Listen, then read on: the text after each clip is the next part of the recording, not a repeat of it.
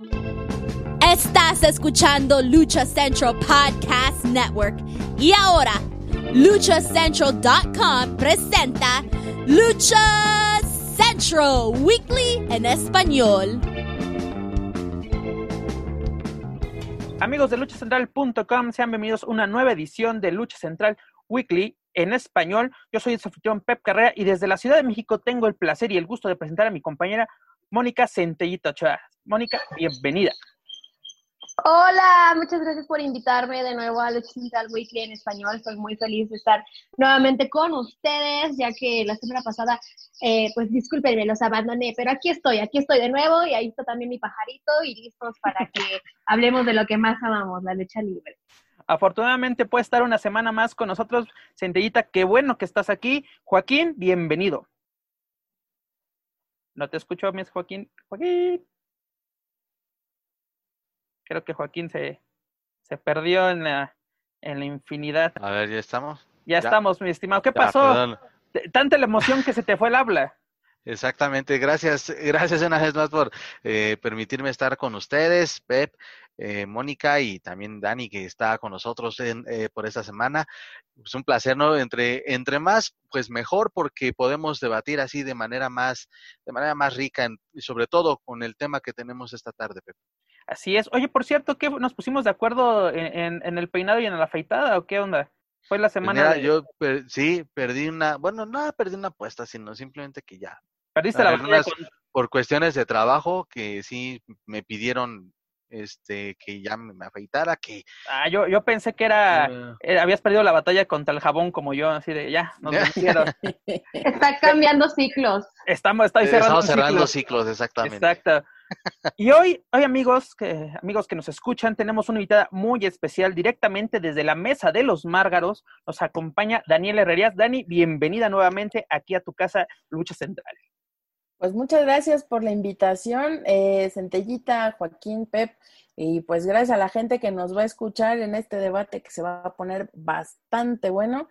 Eh, nada más les recuerdo, la mesa de los Márgaros, estamos eh, saliendo con una diferencia los sábados, estamos en el en vivo los días miércoles a partir de las nueve y media de la noche y la repetición los sábados a través de todas las plataformas de Lucha Central. Así es, eh, qué bueno que das este comercial, Dani, porque también no se pierdan los miércoles, como tú lo mencionas, a través de las redes sociales de luchacentral.com, la mesa de los márgaros, la mesa más chismosa que he visto. Qué buenos chismes dan, ¿eh? Qué mira, bueno nosotros chismes. ya nos chiflamos solitos como Pati Chapoy. Pero mira, por lo menos, mientras yo termino los reportes de, de NXT y, y este All Elite, yo me la paso excelente escuchando la mesa de los márgaros. Así es. Pues es que nos divertimos bastante y creo que la gente ya de hecho nos regañó porque nos dijeron, ya se están poniendo muy serios, así que... Eh, Yo fui el... uno de los que te reclamó la semana pasada. La semana pasada, como este Alexis es el serio y estable, se pusieron... Es que mira, son serios y estables. Hay, sí, que, hay, que, hay que... Va por ustedes. Bueno amigos, ¿qué les parece si comen... comenzamos este, pues esta nueva edición si no me equivoco, es el programa número 8 de Lucha, Central, de Lucha Central Weekly en español. Hoy tenemos un tema bastante, bastante importante, polémico y sobre todo que creo yo que puede darle un giro pues para bien a la lucha libre en general, no solo en México, sino a, a nivel internacional. Y la verdad, amigas mías, qué bueno que están aquí con nosotros porque la opinión de de las mujeres es muy, muy importante en este tema. ¿A qué me refiero, amigos? Ustedes dirán, ¿a qué se refiere este desquiciado que todos los, todos los miércoles, o más bien los viernes que me escuchan ustedes, eh, de qué me está hablando? Pues vamos a hablar del movimiento Speaking Out, que en español lo podemos traducir como háblalo o háblalo claro, el cual pues tuvo, nació, es muy, es muy joven este movimiento, nació el pasado 17 de junio a través de la red social de Twitter, denunciando pues así el primer uno de los primeros casos, perdón, o el primer caso que se dio a conocer fue el, el de el de Debbie Star y al día siguiente se desató la caja de Pandora. Dani, ¿qué nos puedes comentar sobre este movimiento que está dando mucho de qué hablar en la lucha libre a nivel mundial? Pues eh, de entrada creo que era una olla a presión que en algún momento se tenía que destapar. Eh, como muy bien lo dices, todo este movimiento comienza a través de, de posts que hacen luchadoras comentando sus testimonios. Se levanta ámpula en todo Reino Unido, que después, pues bueno, ya sabemos ahora tuvo consecuencias gravísimas.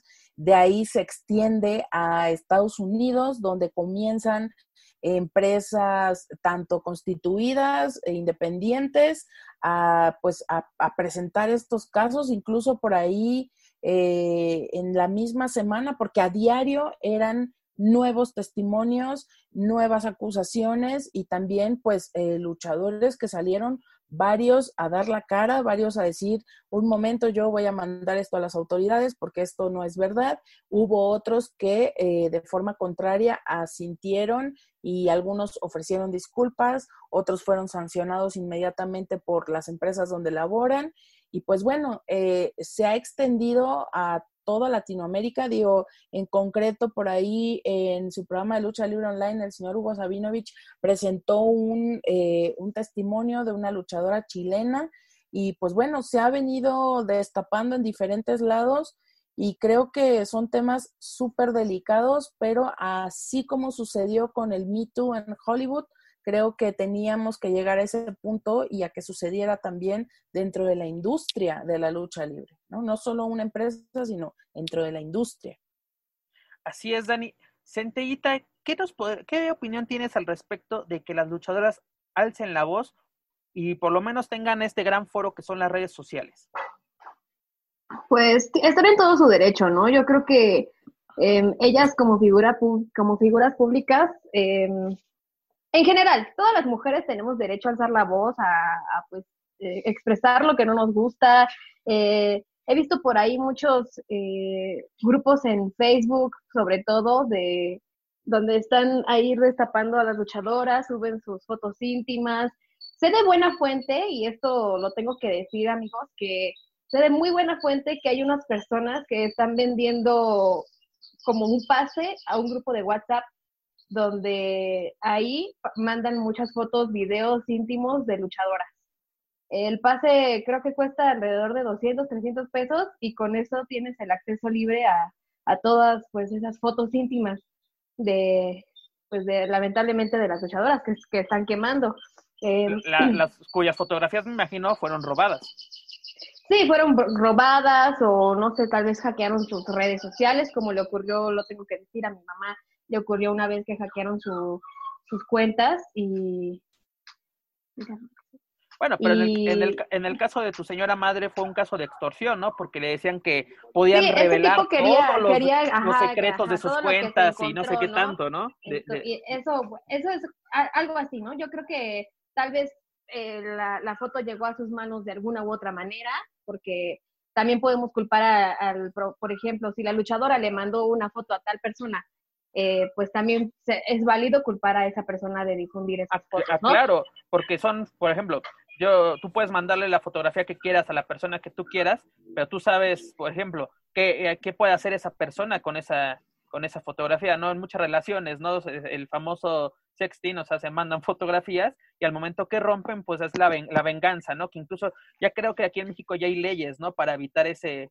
Sí, de hecho, sí, y ese es el porno de venganza que se le dice un ejemplo que quiero dar, eh, amigos, eh, no sé si, si vieron o se fijaron eh, recientemente que tendrá tres semanas, dos semanas, que el luchador estrella, bueno, la luchadora estrella divina estuvo también haciendo un tipo de extorsión, se podría decir, o amenazas públicas ante otra luchadora. No me acuerdo bien cómo se llama, una luchadora de Nayarit, me parece que es, que ahí por un malentendido con una persona Estrella Divina optó por amenazarla, por publicar en redes sociales que tenía sus fotos íntimas y que quien las quería ver. Y la luchadora, la luchadora que quería quemar Estrella Divina procedió también a publicar pues su parte de la historia y también mencionó que eso no se iba a quedar así, que iba a tomar cuentas contra Estrella Divina porque pues es un delito. Aquí en México ya es considerado un delito que difundan tus fotos íntimas o que prácticamente el acoso, ¿no? Y Ahora que me pues, lo acuerdo, que estaba es la- haciendo, aparte, ella estaba tentando a- a la gente a que, a que pidiera esas fotos, porque ella, ella puso, ¿quién quiere las fotos que tengo de tal luchadora? Y muchos pusieron que yo, que yo. Y es triste, la verdad. Yo estoy muy indignada por ese tema, porque Estrella Divina siendo pues una activista eh, LGBT que siempre está defendiendo sus derechos, que quiere que sea considerado una mujer, que se lo trate como tal y la igualdad y todo eso, me parece algo súper hipócrita que, que, que tome estas acciones, ¿no? Y pues así como esa luchadora que les acabo de mencionar, eh, está bien que tomen cartas en el asunto, ya es momento, no, no hay que quedarnos callados. Si nuestras fotos cayeron en manos equivocadas o nuestras situaciones cayeron en manos equivocadas por alguna u otra razón, ya tenemos las herramientas para tomar cartas en el asunto. Entonces, ya es momento de decir basta a este tipo de situaciones, la verdad, porque pues ya, o sea, eso es algo que ha afectado mucho a muchas personas, les ha causado hasta el suicidio de, de, tanta presión social, tanto estrés, tanta tristeza, ¿no? Entonces, este movimiento me parece muy bueno, me parece excelente que cada vez eh, sepamos de más eh, situaciones que las mujeres no, no, se callan, también mencionemos a los hombres, porque no solo las mujeres son acosadas o amenazadas, también los hombres, ¿no? Es importante y lo que mencionas, está bien. Centellita, porque no solo en este movimiento de Speaking Out no solamente se han mencionado nombres de hombres, también se han mencionado nombres de mujeres. Uno de los nombres que se ha señalado es el de, el de Saraya Knight, mejor conocida como la mamá de Paige, la superestrella de WWE, la cual fue pues acusada de hostigar a un menor de edad, incluso llegarlo a besar sin su consentimiento. Yo me acuerdo que en la mesa, en la pasada edición de la mesa de los Márgaros, el doc decía que muchas veces pues se toma como que de chiste, ¿no? De que, ay, como una, una, una mujer te, te va a acosar, ¿no? Que, que, incluso muchos hombres podíamos llegar a decir que qué envidia, ¿no? Que a ti te hacen eso. Y no, señores, también es, es preocupante y e, es menos, ¿no? Es la, la cantidad de acosos por parte de, mujer, de mujeres es, es menor hacia los hombres, pero la industria... Pero la hay. La hay, la hay, no, y no se puede ocultar. Pero no y podemos no sé si ocultar. se dieron cuenta, perdón que te interrumpa, Pep. No te preocupes. Eh, TJ Perkins, de hecho, es uno de los que denunció uno de los señalados. ese tipo de situaciones. No, él también denunció uno de ese ah, tipo de cierto, situaciones. Él, cierto. él, mencionó también haber sido acosado cuando empezaba eh, por luchadoras pues ya más, más grandes que él. las veteranas. Pero es, es, es, importante, ¿no? Señalar que, que, la lucha libre mexicana, bueno, no solo la lucha libre mexicana, la, la, industria de la lucha libre a nivel mundial es sumamente machista. Y no solamente en el ámbito luchístico, es decir, en el ámbito del ring, es, es machista en el ámbito del área de prensa, el área de oficinas, en todos los ámbitos, ¿no? Y yo creo que durante, ¿cuántos tenemos de lucha libre en México? ¿86 años? No, no me equivoco, ¿87? Eh, sí, 86. ¿Cuántos abusos sexuales, físicos y psicológicos no habrán sufrido las mujeres? La semana pasada, Joaquín y yo hablábamos de la evolución de la lucha libre, de la lucha libre femenil. La lucha libre femenil ha tenido una buena evolución en México, pero a pasos de tortuga.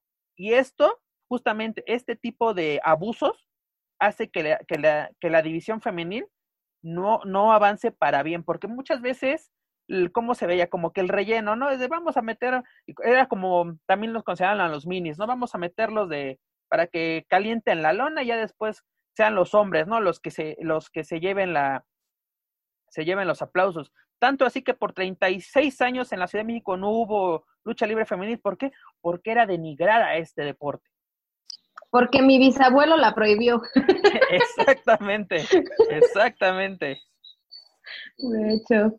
Sí, pues más que nada él era de esas ideas antañas, ¿no? De que la mujer tenía que estar en su casa cuidando a sus hijos, lavando la ropa, haciendo de comer, que en la lucha libre no era para, la, para las mujeres. Yo, Esas yo, eran las creencias de yo mi recuerdo, en palabras de tu propia madre, que, que decía que precisamente Rafael Barradas decía, una mujer tiene que estar en la cocina, no, no haciendo otra cosa. Así de, Sí. Era- y podemos decir, justificarlo de alguna manera, y digo justificarlo entre comillas, porque era el pensar del mexicano en ese entonces, pero no porque ese fuera el pensar, tenemos que decir que, que estaba bien.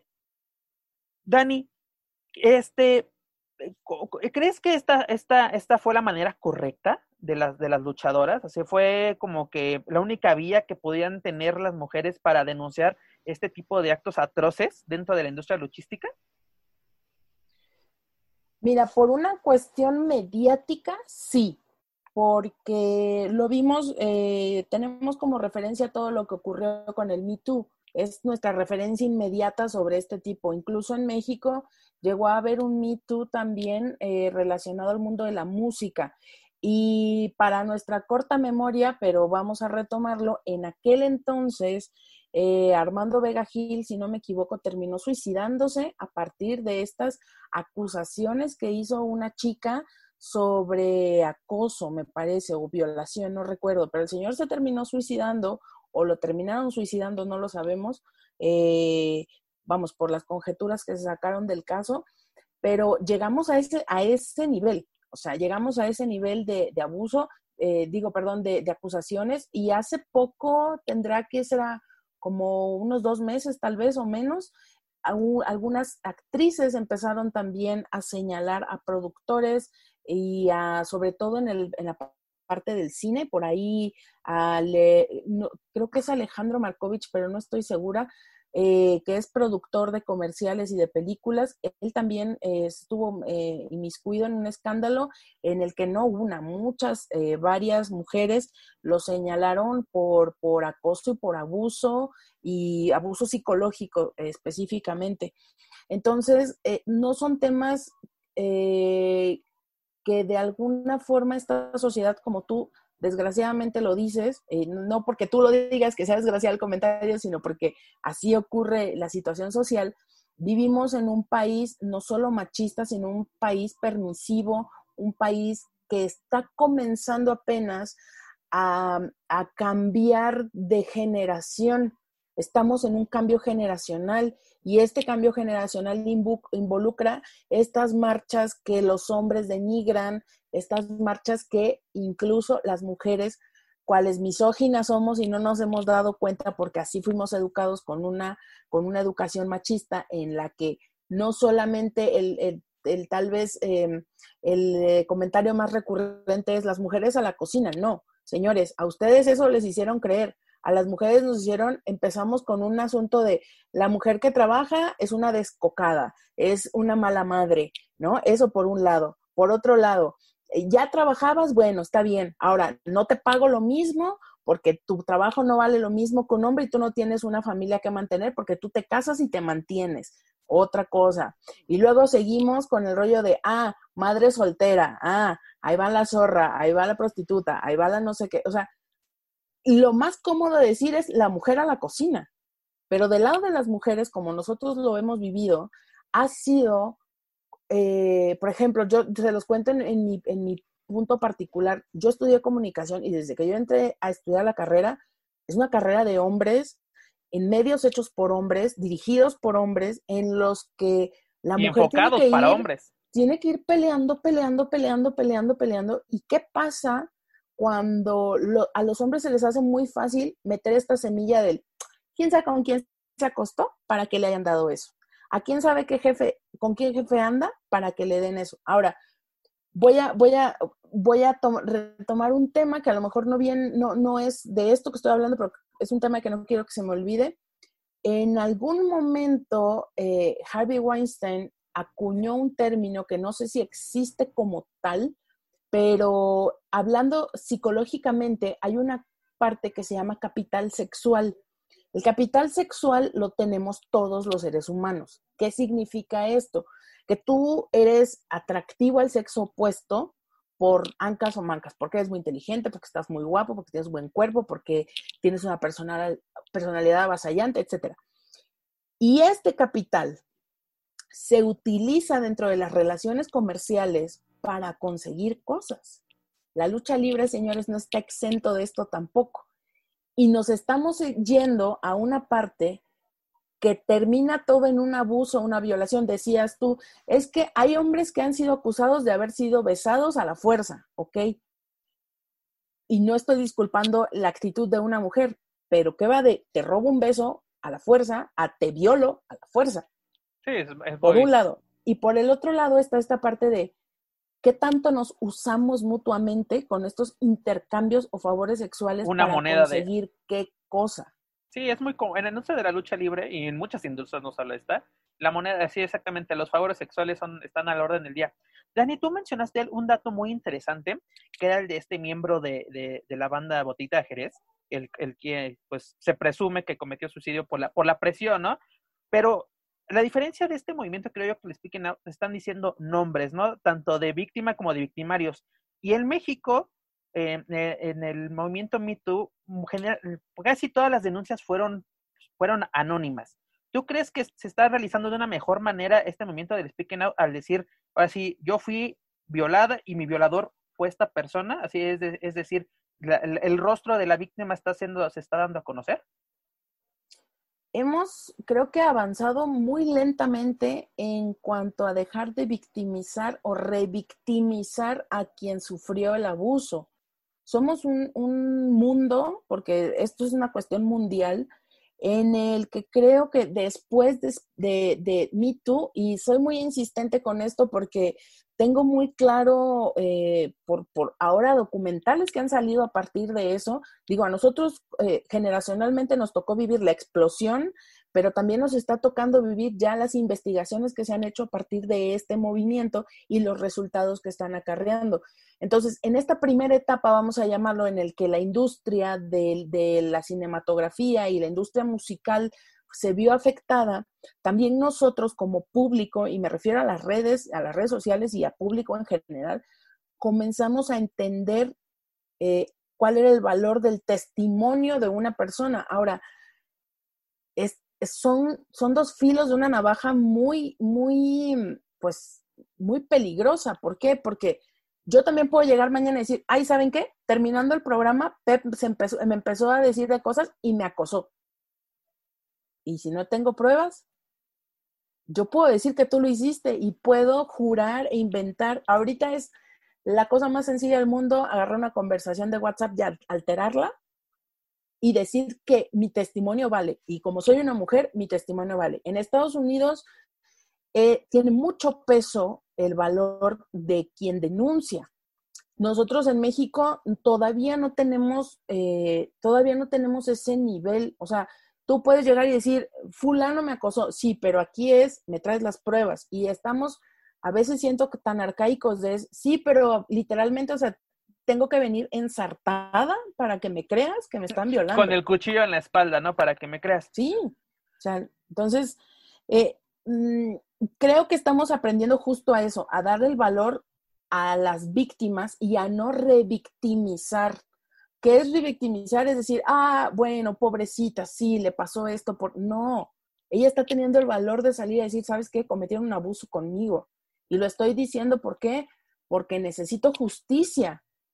Porque necesito que este güey, o, o porque necesito que esta persona no o estas lo personas, siga cometiendo, porque... o estas personas no lo sigan cometiendo. Centella, ¿tú crees que hay una delgada línea entre pues la justicia y la casa de brujas? ¿Cómo? ¿Cómo? O sea, ¿cómo que la justicia y la casa de brujas? Ajá, de que, de que hay mujeres, como Dani lo acaba de mencionar, la, la mujer que hace una denuncia busca justicia, ¿no? Porque es de, o sea, fui, pues fui violentada, ¿no? Mis derechos, o sea, mi, mi ser no está en paz y necesito que, que, esta persona pague sus actos, digas una violación, un, un, un toqueteo sin, ¿cómo, ¿cómo, se dice? Sin consentimiento, un, be, un robo de beso, que dirás, es algo muy inocente, pero a la vez es un acto que no se debe de hacer. Y también como Dani lo acabo de, señalar, ¿no? De que una, puede ser una venganza, ¿no? O sea, de que eh, Dani lo dice, ¿no? Que yo termino el programa, la, le digo, chao, Dani, y Dani puede decir, es que Pep me intentó violar, ¿no? Cosas así. Hay una, una, una, línea muy delgada entre la justicia y la casa de brujas. ¿Crees que sí, se puede, sí sea así? Sí, sí, por supuesto que sí. Eh, así como hay muchísimas víctimas reales de abusadores que, que realmente tuvieron ese propaso con ellas, pero también existe muchísima gente, muchísimas, eh, sobre todo mujeres, que inventan haber sido acosadas o inventan haber sido violadas para obtener algún beneficio u otro, ya sea monetario, ya sea por, como ustedes lo mencionan, como por venganza o por X o Y.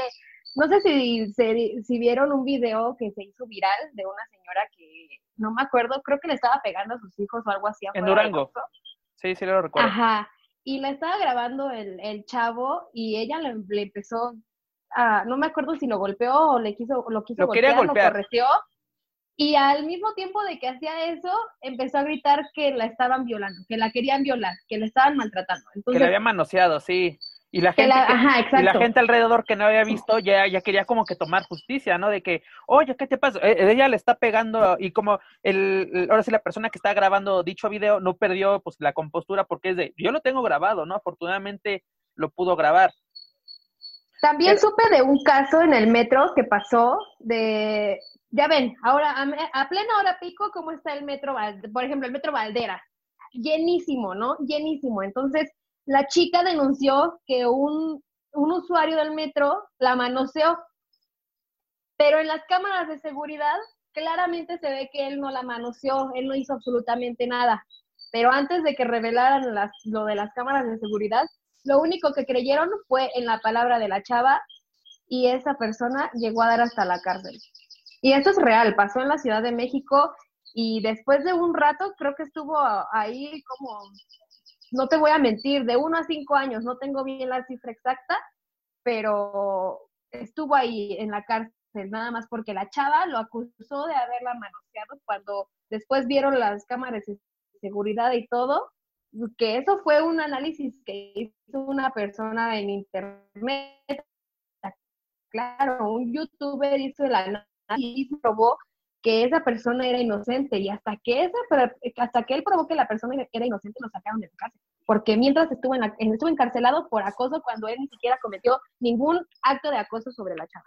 Y entonces, esa, es mi respuesta, Claro que sí hay una delgada línea. Igual hay que, es, es triste, ¿no? Que tengamos que pedir este tipo de pruebas, pero es que hay mucha gente abusadora que muchas chavas abusadoras. Las mujeres sabemos que en el momento que acusemos a alguien de que nos acosó, nos van a creer. Entonces, con estos testimonios que nos acabas de, decir, mi estimada Centella, em, entonces toma más valor lo que me acaba de decir Dani, ¿no? Que este tipo de, malas prácticas por parte de, pues ahora sí, de las mujeres, hace que las verdaderas declaraciones o los verdaderos casos pierdan valor, ¿no? Porque es de que, pero es que de seguro, como incluso lo decía el gobernador del estado de Puebla, ¿no? Aquí en México, de que las mujeres no desaparecen, se van con el novio, se escapan con el novio, ¿no? O sea, como que le eh, por, por algunos actos que sí pasan, ¿no? De que luego sí se fugan con el novio o, o, se fueron a tomar con los amigos y llegan. ¿O se acuerdan de esta chica? Bueno, no chica, ya era una, una señora grande, la famosa Karen, que dijo que se había subido a un taxi que ya estaba medio grosero y de repente desapareció. Y resultó que estaba tomando con un pretendiente en un bar ahí en... Estaban en un bar. Sí, sí, sí, exactamente, ¿no? O sea, de que por unas pagan miles, por unas. aquí, hay, aquí hay un punto muy importante que no debemos dejar de, de pasar. Y fue lo mismo, y, y, voy al tema del que habló Centellita sobre lo que ocurrió con, eh, con Estrella Divina. Una cosa es que yo eh, diga que me trataron mal en Telcel porque no me atendieron en tres minutos en la caja y, se tardaron en cobrarme, ¿no? Para eso son las redes sociales, para que vayas y escupas ahí todo, todo lo que traes, para que informes, para que compartas, etc. Y otra cosa muy diferente es estar incitando a la gente, primero al odio, porque eso que hizo Estrella Divina fue incitar al odio, que después se le rebotó, se le rebotó, pero al final esos ambos hicieron lo mismo, tanto esta Black, eh, Black, eh, Lady Black, Lady Black, ajá, y, y, la misma Estrella Divina. O sea, fue, al final terminaron echándose la bola a las dos. Bueno, volvemos aquí al punto medular, no perdamos de vista. Señores, las redes sociales no son el Ministerio Público. En las redes sociales no se litiga. En las redes sociales no hay consecuencias de la vida real.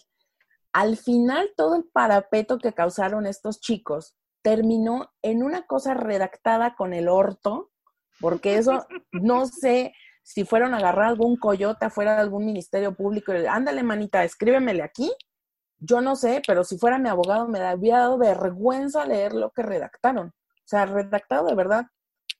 O sea, solo porque decía los, los, este, los, los, este, 24 bis, 20, a ver, o sea, sí, pero todo toda la demás redacción era hasta ilógica, ¿no? Entonces, eh, ahí lo que, volvemos a lo mismo, ¿quieres una acción legal?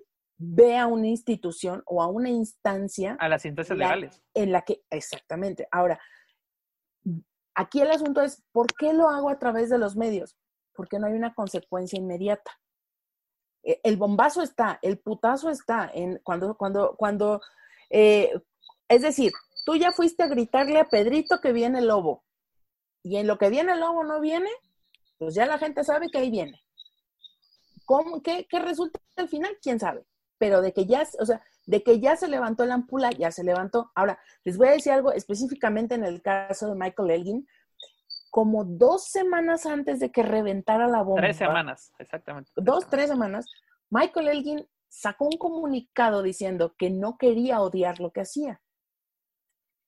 Corte A, salen con estas situaciones, salen con, estas situaciones de que había mandado fotos que no le habían solicitado, de que tenía un incidente por ahí con unos aficionados en un cuarto, todo esto, lo que había ocurrido, y, las, y, esta, esta tercera cosa que había tenido eh, de, lo que había sucedido en su escuela con, con esta como encubrimiento. Sí, que, una, que, una, que una alumna denunció a un profesor y él dijo, ah, ok, tomo cartas en el asunto y jamás lo hizo, ¿no? Exactamente. Y provocó que la alumna dejara la, la, academia de alguien porque es de, no me siento, una, no, no, no se me escuchó, dos, no me siento segura.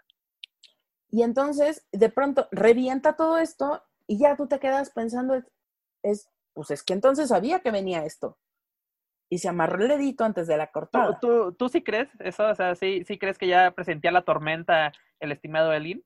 Mira, normalmente cuando suceden este tipo de cosas, no son cosas que se fraguan de un día para otro. Que de pronto un día yo, este, oye, Centellita, ¿cómo ves si le echamos, echamos de cabeza al fulano este que nos vio feo? Ah, sí, órale, va, sí. No. cosas a este nivel, con estas repercusiones, seguramente entre las mujeres que lo hicieron, eh, de las primeras que denunciaron, ya tenían meses pensando cómo chingados lo iban a hacer. Hacerlo, ¿no? También esa es la decisión que creo que las mujeres, la más difícil para, ahora sí, para ustedes las mujeres, ¿no? De hacerlo o no hacerlo, porque quieras o no, iba a haber consecuencias, buenas o malas, las iba a haber. Por fortuna, para muchas han sido buenas consecuencias. Y para, ahora sí, para justicia, pues ahora sí, los actos de estas personas que han sido denunciadas han tenido, han tenido sus consecuencias. Dani, tú mencionabas hace unos, hace unos instantes que, pues, en, ahora sí, lo que pase en el Internet no, va a tener justicia. Yo creo que algunas veces sí. Hace, la semana pasada más bien, a este Sammy Guevara le sacaron un audio de hace cuatro años, de 2016, donde decía, pues, perdónenme la expresión, pero pendejamente decía mm, que quería violar a Sasha Banks, esta superestrella de WWE. El primer acto que toma la empresa donde trabaja All Elite Wrestling es suspenderlo indefinidamente, sin goce de sueldo, cuyo sueldo iba a ser donado a una fundación de mujeres en Jacksonville, Florida, donde es la sede de esta, de esta empresa. Pero ahí hubo una consecuencia, un, chiste tonto, porque también, mm, como jóvenes, y sobre todo yo creo que a los luchadores se dan más los casos, piensan que todo lo que digan y hagan no tienen consecuencias. O sea, eh, eh, la mentalidad inmadura de muchos, y este fue un caso sumamente, cosa más, el mejor ejemplo. Eh, es leve, pero es un gran ejemplo de decir una estupidez de 10 segundos puede acabar tu carrera. Y yo me atrevo a decir que Sammy Guevara están siendo compasivos con él porque está bien parado en la empresa, porque sabe, se, ha relacionado pues con Cruz Jericho, con todo, con, así con el séquito que él maneja, y él, es súper cercano, queramos o no, Chris Jericho es súper cercano a, a, Tony Khan, a, a, los John Box, a Cody Rhodes, que son los directivos o los que manejan esta, esta nueva empresa, bueno, ni tan nueva, ya, ya, tiene un añito. Pero otro, otras empresas han tenido, pues, ahora sí como que mm, tal vez han querido curar en salud. Yo creo que un ejemplo es WWE, que ha tenido algunos despidos, el de Jack Gallagher, el ligero, uh, Travis Banks, y cuando el propio Vince McMahon ha sido denunciado, señalado de abuso sexual, o sea, ¿cómo, cómo, tú, cómo, cómo tú como empresa quieres poner eso, esos castigos o esos ejemplos cuando el mero mero de tu empresa ha sido señalado? No una, no dos, muchas veces, señores. Y, y desde los 70, señores, desde que este señor empezó a tener poder dentro de la industria, incluso el famosísimo caso de, de la fabulosa mula que, que, esta, que era prácticamente una madrota dentro de la industria, que ella, ella decía quién ganaba, quién no ganaba, y si quieres ser programada en tal territorio, pues tienes que caer con dinero o tienes que arreglarte con el promotor. Y arreglarse con el promotor me refiero a favores sexuales. Pues ahora sí que mira, la burra no era arisca, la, la molieron a palos o cómo iba. Eh, eh, digo, eh, mm, hay una situación y, que, que, WWE de pronto, como tú dices, se les está olvidando. Por ahí este, hay unos hay unos videos de, del Dolop que habla sobre Donald Trump y ni siquiera en esos videos alcanzaron a tocar eh, todo el asunto de Trump con la relación que tiene esta relación como, eh, pues, extraña con WWE. Y vamos, si tantito le rascas, porque no se necesita ser investigador privado, si tantito le rascas a la historia de Trump, vas a terminar llegando a este señor Epstein que se murió en la cárcel ¿no? Cuando era, debían haberlo protegido como tienen protegido al no, supuestamente esta persona que mencionas estaba en una en un área precisamente antisuicidios porque ahora sí es de sabemos sabemos que lo primero que hacen en este tipo de, acusaciones es pues quitarse la vida no y, y, mágicamente aparece aparece muerto cuando no tenía ninguna cosa que pudiese no con el que pudiese terminar su vida. ya aún peor existen las fotografías existen las fotos, o sea, existen estas fotos tan creepy de Trump con Epstein e Ivanka Trump de 12 o 13 años con estos viejos asquerosos. Y no solo eso, hay fotos de Trump con luchadoras de WWE. Por ahí hubo un caso también de una luchadora que denunció a Trump por, por acoso o por abuso. Y, y liga todo esto. Tenemos que entender que si esta ha sido la constante de la industria, si el mundo está cambiando no solo por un virus, sino estamos tratando de, de todas estas luchas de la LGBTIQA, ¿no? que cada año se le suma una letra más, es porque estamos, eh, estamos tratando de, de, conservar a los seres humanos desde el punto físico, pero también psicológico. Y en la lucha libre no tiene por qué ser diferente. O sea, el problema es que muchas empresas, debido a la cantidad de talento que hay en la lucha libre, se les hace muy fácil desestimar o bloquear a la gente, pero la situación no cambia. Estos esquemas de este trabajo y estos abusos no han cambiado.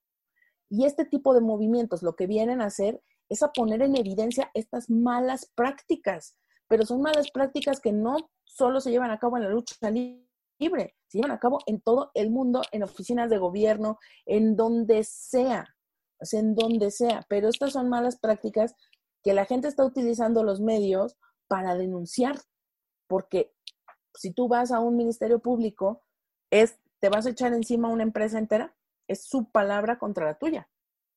Entonces, las redes sociales lo que tienen es esta horizontalidad, pues. Porque mira, eh, no sé si se recuerdan a esta luchadora, eh, bueno, ex, luchadora de WWE que ya, ya ha pasado mejor vida, esta Ashley Mazaro, ella llegó a denunciar tanto en redes sociales como en varias entrevistas que ella fue violada por un soldado, así un soldado de los Estados Unidos durante una gira a Irak cuando les llevaban este famoso show del el tributo a, las, tropas, las tropas, ella denunció que fue violada en Irak.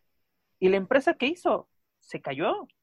Este, porque, y, y, este, y este acuerdo entre las Fuerzas Armadas y WWE continúa hasta hoy en día. Nació en 2000, el 2002 de los atentados a las Torres Gemelas, donde ya la primera Navidad, así, el primer show se llamó Navidad desde Bagdad, y hoy en día seguimos teniendo este, este show. ¿Y qué pasa? Ni, ni las Fuerzas Armadas tomaron cartas en el asunto, ni WWE tomó cartas en el asunto. Y tomó varios años a esta luchadora, yo creo que la denuncia, si no me equivoco, fue como por 2017, 2008, y, eh, y todavía lo dijo en 2019 antes de morir, que volvió a señalar, o sea, eh, fue, fue una de las razones por las cuales ya no quiso seguir en la empresa. Imagínate, si tu propia empresa no te protegió, porque prácticamente ellos fueron los que te llevaron a este país. Exactamente. Un país extranjero, el cual no es el tuyo, el cual estaba en conflictos. Y aparte, te viola un soldado de tu propio país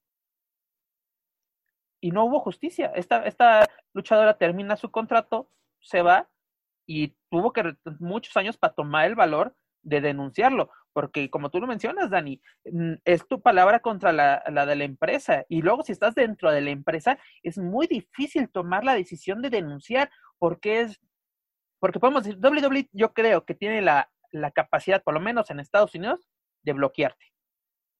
¿No? Así de que me salgo de WWE, pero a ver quién te da trabajo.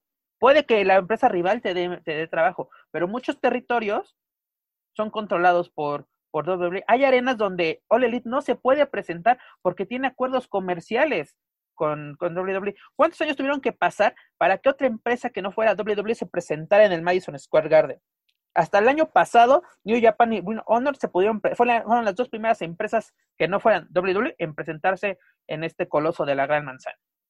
Entonces, imagínate, si estamos hablando de estas cuestiones comerciales, cuando hay gente de las altas, altas esferas que están metidos o están involucrados en esto, o sea, date de saltos que no han empezado a hablar de trata de blancas.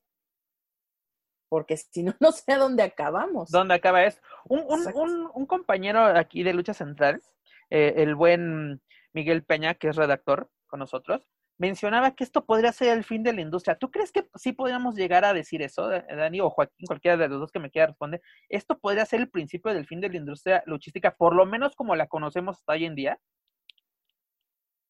Sí, bueno, tomo, tomo muy rápido la palabra. Creo que tiene que ser el principio del fin de las malas prácticas.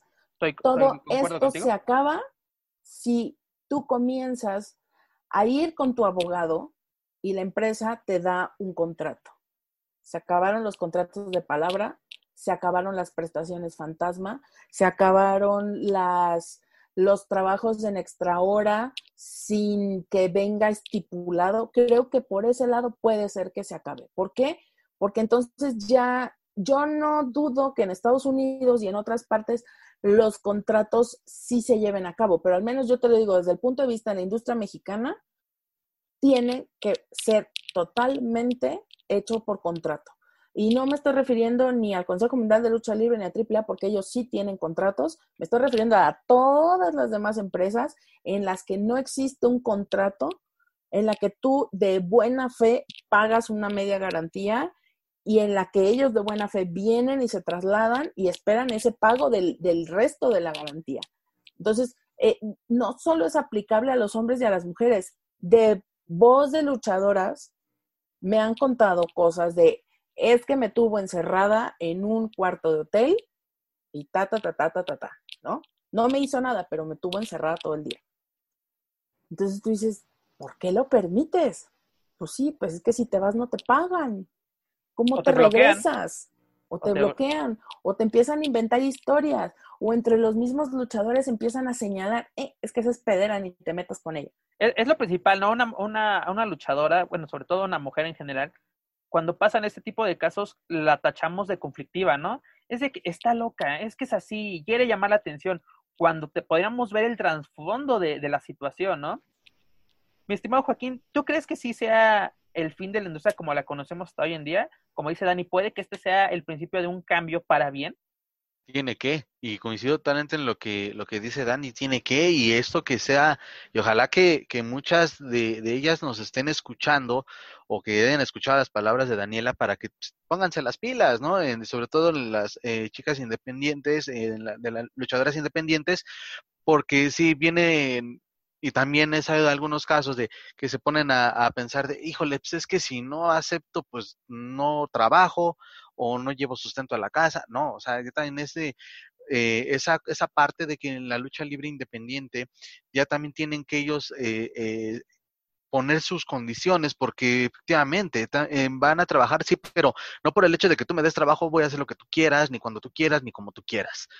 También, eh, ahorita también mencionabas, Pepe, que no, que, con, eh, que las que alzan o los que alzan la voz es de que no, no le hagas caso porque es mi pedra. Hay una luchadora, una luchadora extrema, que muchos la catalogan de, de que eh, de justamente eso de pues, esa vieja que si esa vieja es bien mamona, si será muy buena en lo que hace, pero nada, pues es que pide demasiado. No, porque ella misma dice, yo hago, sé, yo vengo aquí por mi trabajo y tú me estás contratando por lo que hago arriba del ring. Y desde ese momento es que yo puedo poner mis condiciones porque yo sé lo que valgo. Y no solamente en la cuestión de arriba del ring, también como persona, también es muy válido o tiene que ser ya válido que los luchadores y luchadoras hagan, hagan, valer, hagan valer eso se hagan valer como personas a la hora de ponerse a trabajar y pues también como que tiene que ser desde luego un jalón, un jalón de orejas para todos los promotores o toda la gente de la industria de que sí, tenemos que empezar o se tiene que empezar a cambiar eh, la forma de, de, pensar y de cómo hacen estas cosas. También mencionaba hace rato la cuestión de las redes sociales. Sí, las redes sociales pueden ser un boom y eso se usa muy bien porque es un asunto mediático tal vez que sí, efectivamente no se va a resolver un caso de estos a través de las redes sociales, pero pues es para, es una forma de alzar la voz antes. Y tú mencionas también estos casos de, de lo que pasó con Sammy Guevara y Sasha Banks, lo de Ashley, eh, que tal vez en aquellos eh, años donde surgió el, el, conflicto o surgió el tema, pues no había tanta tanto poder en las redes sociales. ¿eh? Entonces hoy en día sí se está aprovechando bien, creo, este recurso para alzar la voz y que, y mira lo que está resultando, ¿no? Es todo como un movimiento para que puedan atenderse todo este tipo de casos a nivel global. Así es. Y no, y no sé si han dado cuenta, pero este, este movimiento de Speaking Out, pues ha levantado pues, ámpulas, ¿no? En grandes empresas de WWE eh, está la NWA, Impact Wrestling, All Elite, las grandes empresas o promociones en Estados Unidos. Pero ¿qué ha pasado en México, señores? Llevamos 15 días de este movimiento y en México, ¿qué ha pasado? ¿Quién ha alzado la voz? ¿Quién ha señalado a alguien? Creo que nadie. Porque creo, si, eh, corríjanme si me equivoco, cuando se dio a conocer esto de también del de este pack, lo pongo entre comillas, de la hiedra, me parece que ya no, no, no pasó a mayores, digo. ¿Y sabes qué es lo más preocupante de ese tema del, del, famoso pacto de la hiedra? Quien lo estaba difundiendo o, presuntamente lo iba a difundir era un medio de comunicación. Y uno de los más importantes o más relevantes de, la, de México y de la Ciudad de México. Me refiero a Grupo Reforma con su periódico Metro. ¿Cómo no, y hay otro. No, perdón que te interrumpa. Adelante, adelante. Este, Pep. Hace poco una amiga mía, Sol, saludos, me mandó una captura de pantalla de una página también, pues es, yo diría reconocida, yo había escuchado hablar de ellos antes de, formar parte de los medios de lucha libre, R de Rudo. Hay uno de sus editores que se llama El Hacker. Eh, en esa nota puso el pack de Bailey, si no me equivoco. Ah, claro, pusieron los packs que se revelaron, bueno, que fueron cosa más difundidos. Eh, Pero ustedes como, a ver, como un medio. No, no puedes hacer eso. ¿Cómo se les ocurre? O sea, claro. mira, para empezar. Se puede dar la noticia, sí, de lo que está pasando, pero ya de eso también estás promoviendo este tipo de cosas que no deben. Si adjuntas la foto. Ah, exacto. Porque, porque mira, ¿sabes cómo se curó? ¿Sabes cómo se curó en salud este medio? Porque es de que está el pack. Yo no se los voy a mostrar, pero aquí les dejo el link. Eso es difusión, señores. Claro. Y por, lo menos yo cuando estudié periodismo, tuve un semestre de derecho, donde nos enseñaron lo que podemos y no debemos hacer. Tanto en imágenes, difusión, el, el, el derecho a la, a la, propia imagen, todo eso. No eh, y ese es el problema. Mucha gente, si lo estudia, se les olvida o no está preparada, porque creen que, que como ya está público en las redes sociales, tú lo puedes tomar y difundirlo. Joaquín lo dijo muy bien. Puedes a dar, a dar a conocer la noticia de que fue que fue muchas superestrellas de tal empresa fueron, fueron hackeadas y se revelaron fotos íntimas. Hasta ahí creo yo. Pero ¿por qué la foto es la foto más pixeleada o con blur, como le quieran llamar? ¿Por, por qué? Es lo Por- mismo, estás cayendo en el amarillismo. te estás convirtiendo en un distribuidor de pornografía, si, aquí, si, si así quieres de mencionarlo. Ahora, eh, y es desconocimiento de la ley también, aparan- amparándote en... La libertad de expresión. La libertad de expresión. ¿Por qué? Eh, la ley Olimpia es muy eh, específica a cualquiera que distribuya o, o, eh, vamos, que, que, que envíe, envíe material por cualquier medio, el que sea, no solo internet, eh, sin consentimiento, es, toma, es tomado como un delito. O sea, es decir, cualquiera que difunda, esa es la palabra, cualquiera que difunda eh, fotografías o videos de, de contenido sexual sin, sin consentimiento, es decir, te los hayan dado a ti o no, si te los pasaron. Es más, incluso si tú, que, por ejemplo, a mí me mandan, me mandan el pack de fulana de tal, si yo lo mando, yo ya estoy incurriendo en ese delito, aunque yo no lo pedí y aunque yo no lo estoy difundiendo en redes sociales ni lo estoy haciendo público. El solo hecho de difundirlo a alguien más, porque tú estás eh, de alguna manera eh, violentando esa información, es decir, estás violentando los derechos de esta persona al estar difundiendo esta información. Entonces, lo que dice Centellita, esto de los packs de la página que cuesta 200, que no sé qué, señores, esto es una mafia. Y no nos hagamos de la boca chiquita. Esto es una mafia. Porque, y las mafias no existen si no existe el que lo pasa, el que lo cobra y el que lo compra. Porque ahí sí estamos todos de viudas del toreo diciendo que la lucha libre, que la no sé qué, que la la la la. Preguntan a quiénes son los primeros que tienen acceso a esos packs. ¿Quiénes son los primeros que se enteran de que existen esos packs? Los que están ahí siempre en los grupos de Villamelones. Exactamente. Y los que yo sé de ese grupo porque un alguien más me lo dijo. Yo no tengo ni curiosidad ni me interesa verle el trasero a nadie. ¿Para qué voy a ir a meterme? No me interesa. No me, no me interesa porque eh, capaz que en una de esas salgo hasta yo ahí. Es lo que yo te iba a comentar, Dani. Este, no no es que eh, todo es diversión hasta que nos pasa a nosotros, ¿no? Es correcto. todo es diversión. Eh, yo, yo imagino todas estas personas que distribuyen material íntimo ajeno, me refiero sobre todo a luchadoras, este, les gustaría que eso le pasara a sus esposas, a sus hijas, a sus hermanas, o peor aún, a sus señoras madres, les gustaría que, que fueran expuestas y sobre todo los comentarios que, puede, que puedes leer a través de redes sociales cuando ponen la fotografía, pues puede ser íntima o sobre todo, pues lencería, eh, que pues alguna luchadora se la mandó a su pareja del momento, cosas así, y de prostituta no la bajan, de fácil no la bajan. Es que eso le pasa por, por, por, por, por putas. Dices, señores, ¿qué pasa con, o sea, qué onda con su- Mira, es como en el caso, y va a salir también un poquito del tema de lucha libre, eh, porque igual se volvió a dar a conocer de esta jugadora de fútbol del equipo de Chivas Femenil, de esta Norma Palafox, una chica, que, bueno, también que nosotros tenemos la oportunidad de seguir este eh, esta liga, pues la verdad una chica muy, digo, también yo soy futbolero y pues reconozco, ¿no? Juega, juega muy bien esta chava, pero no por nada eh, ganó. Da, da, da conocer, o se ha dado a conocer más, porque digo, ok, el gol es el momento climático de ese deporte y lo puedes festejar como se te hinche la gana, ¿no? Y ella pues se hizo muy famosa por hacer un, un baile ahí con En un movimiento de cadera, exactamente, entonces empieza también en los comentarios ya fuera del lugar re- relacionados a su, a su, a su baile, a su cuerpo, y pues ella también terminó alzando la voz. Recientemente en esta red social que ya todo el mundo se ha hecho famoso, que es el TikTok, eh, ella sube un video y donde igual está bailando y pues está bien, ¿no? Pues es un momento de ocio y ella puede hacer lo que quiera, ¿no? Este, su cuenta. Y entonces vienen también esa, es- no entiendo esos comentarios de, y luego se queja de que la tachan de que es una no sé qué, una no sé qué, o sea, también se incita esa, de esa manera y pues hoy en día se supone que las redes sociales son como también ese refugio de, de ocio, ¿no? Y donde tú puedes hacer lo que quieras. Aquí, Y pero, aquí pues, yo, no. sí no estoy de acuerdo en eso, por una situación. A ver, dime, dime. Cuando Adelante, tú adelante. eres figura pública, tienes la obligación, porque eres una figura pública, tienes la obligación de por lo menos saber si es que no te maneja una, una agencia, o, un, o un manager o tienes la obligación, si tú eres el responsable de tus redes sociales y eres una figura pública, tú te atienes a las consecuencias de lo que subas, de lo que digas, de lo que escribes.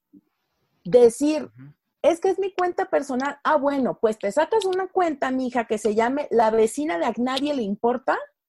Y ahí en, tu cuenta de la vecina a la que a nadie le importa, ahí haz tu desmadre. Y ahí agrega a tu familia y a tus amigos. Ah, pero es que como yo soy Chana Juana y todo el mundo me conoce y tengo 20 mil seguidores, ah, pues es que es mi cuenta personal. No, mana, entonces te aguantas cuando subas este tipo de cosas y alguien que no es de tu familia, que no son tus amigos y que no te conocen y que es Juan y Pedro que un día de pura cagada cayeron en tu TikTok, van a hacer esos comentarios pendejos. Porque tú les estás dando acceso a ese momento íntimo y privado de tu vida. Pero creo que cambia mucho la situación. Estoy de acuerdo, eh, con ambos estoy de acuerdo, la verdad pero Dani, a Dani, el, tu comentario creo que tiene mayor peso porque cada quien es responsable de lo que sube, sea o no figura pública, todos somos responsables. Pero muchas veces en los grupos de Facebook, eh, en Twitter, donde sea, ¿qué vemos en algunos grupos? Fotografías de mm. el trasero de tal luchadora o el zoom al busto de tal luchadora. Es de, ¿por qué hacer eso? O sea, sí, ok, somos, somos hombres, sí nos, nos atrae o sea el, el, el, cuerpo de las mujeres, sí. Pero ¿por qué así? Es impresionante ver a la gente en ringside, y sobre todo, eh, y sobre todo el 99% son hombres, con el celular así, el zoom, el zoom así a, a Yedra, a Shani, a Lluvia, a Estrellita, a, la que quieras. A la que quieras. Así de, maestro, pero dime cuántos zooms de este estilo tiene Fabio Apache. Dime cuántos tiene Scarlett Bordeaux. Ah, que vendes, mana. Porque si lo que me estás vendiendo es trabajo, no hay otra forma de que yo te tome otra cosa más que trabajo. Pero si tú me estás vendiendo un escote con las chichis hasta las anginas, pues lo lógico es que de 20 fotos, a fuerzas 18 van a ser de tus chichis. Porque pero bueno, lo que, estás exhibiendo. Pero Dani, yo no digo que, que no pueden, de, que no puedan tener vestuarios provocativos. Ah, no, claro que no. Pero yo recuerdo perfectamente una lucha de Scarlett, digo, en la que yo como mujer me sentí avergonzada de ver lo que estaba haciendo. ¿Cuál? ¿La de su debut? ¿De Cancún o...? Creo que es una vez que fue así de... Creo que fue su última presentación. Y ahí el peor asunto es que es de, está bien si tú te manejas así. Y está bien si tú quieres hacer eso con el público en vivo. Pero el switcher que tenga tantita madre y que no te esté switchando literalmente ahí. Mm. ¿Me entienden? O sea, esta es una situación de de, de, de, ahora sí que se vende porque hay alguien que lo compra. Mm. Yo, yo, yo me atrevo a decir, y, y, no es un solo comentario, es, es información. El, el, video del debut de Scarlett, eh, de esta Scarlett eh, Burdock con AAA tiene una reproducción de 30 millones. Y la verdad, ayuda mucho la miniatura que le pusieron. No la he visto, pero. Es lo que dice, es lo que dice Dani. Donde tiene su trasero recargado en las cuerdas, ¿no? No, es ella en una pose sugerente. En Por eso, ajá, es lo que dice Dani. Exacto, sí, es, lo ven. Pero, por ejemplo, tú te puedes, yo estoy de acuerdo, ¿no? Te puedes vender así, tú como luchador de, si tengo un buen cuerpo, pues voy a aprovecharlo, ¿no? Pero, por ejemplo, en una, no me recuerdo si fue, eh, pero fue en sus últimas presentaciones con AAA. No recuerdo si fue la última o penúltima, no recuerdo bien. Pero esta escala estuvo eh, para acercarse al ringside con los aficionados. Un aficionado estuvo a nada. Así que la mano La tuvo que, de hecho fue Shani. Si fue en Cancún, fue antes de Triple Manía, si no me falla la memoria. Y este, fue que en la misma Shani, no sé si fue para seguir la inercia de la lucha o, fue para, se dio cuenta de lo que estaba sucediendo y la jaló. Pero sí, sí, este, ese también fue muy, eh, sonado y desde luego, bueno, no lo dijo directamente ella o no sé si lo habrá expresado, pero pues sí, también sí se le vio en algún momento ya después de, desarrollar la lucha que estaba muy desconcertada por lo que había sucedido, pero pues eh, no es justificable desde luego la actitud que tuvo aquella persona por más sensual o provocativa que se pudiera vestir ella. Exacto, o sea, tú estás pagando un boleto para ver una función, no para ir a toquetear. Si quieres ir a toquetear a alguien, pues búscate una pareja porque incluso también creas o no, los table dance y eso también no, no, es una buena práctica, porque muchas veces está disfrazada la trata de personas. Pero compañeros, yo les mencionaba, en México, ¿qué ha pasado?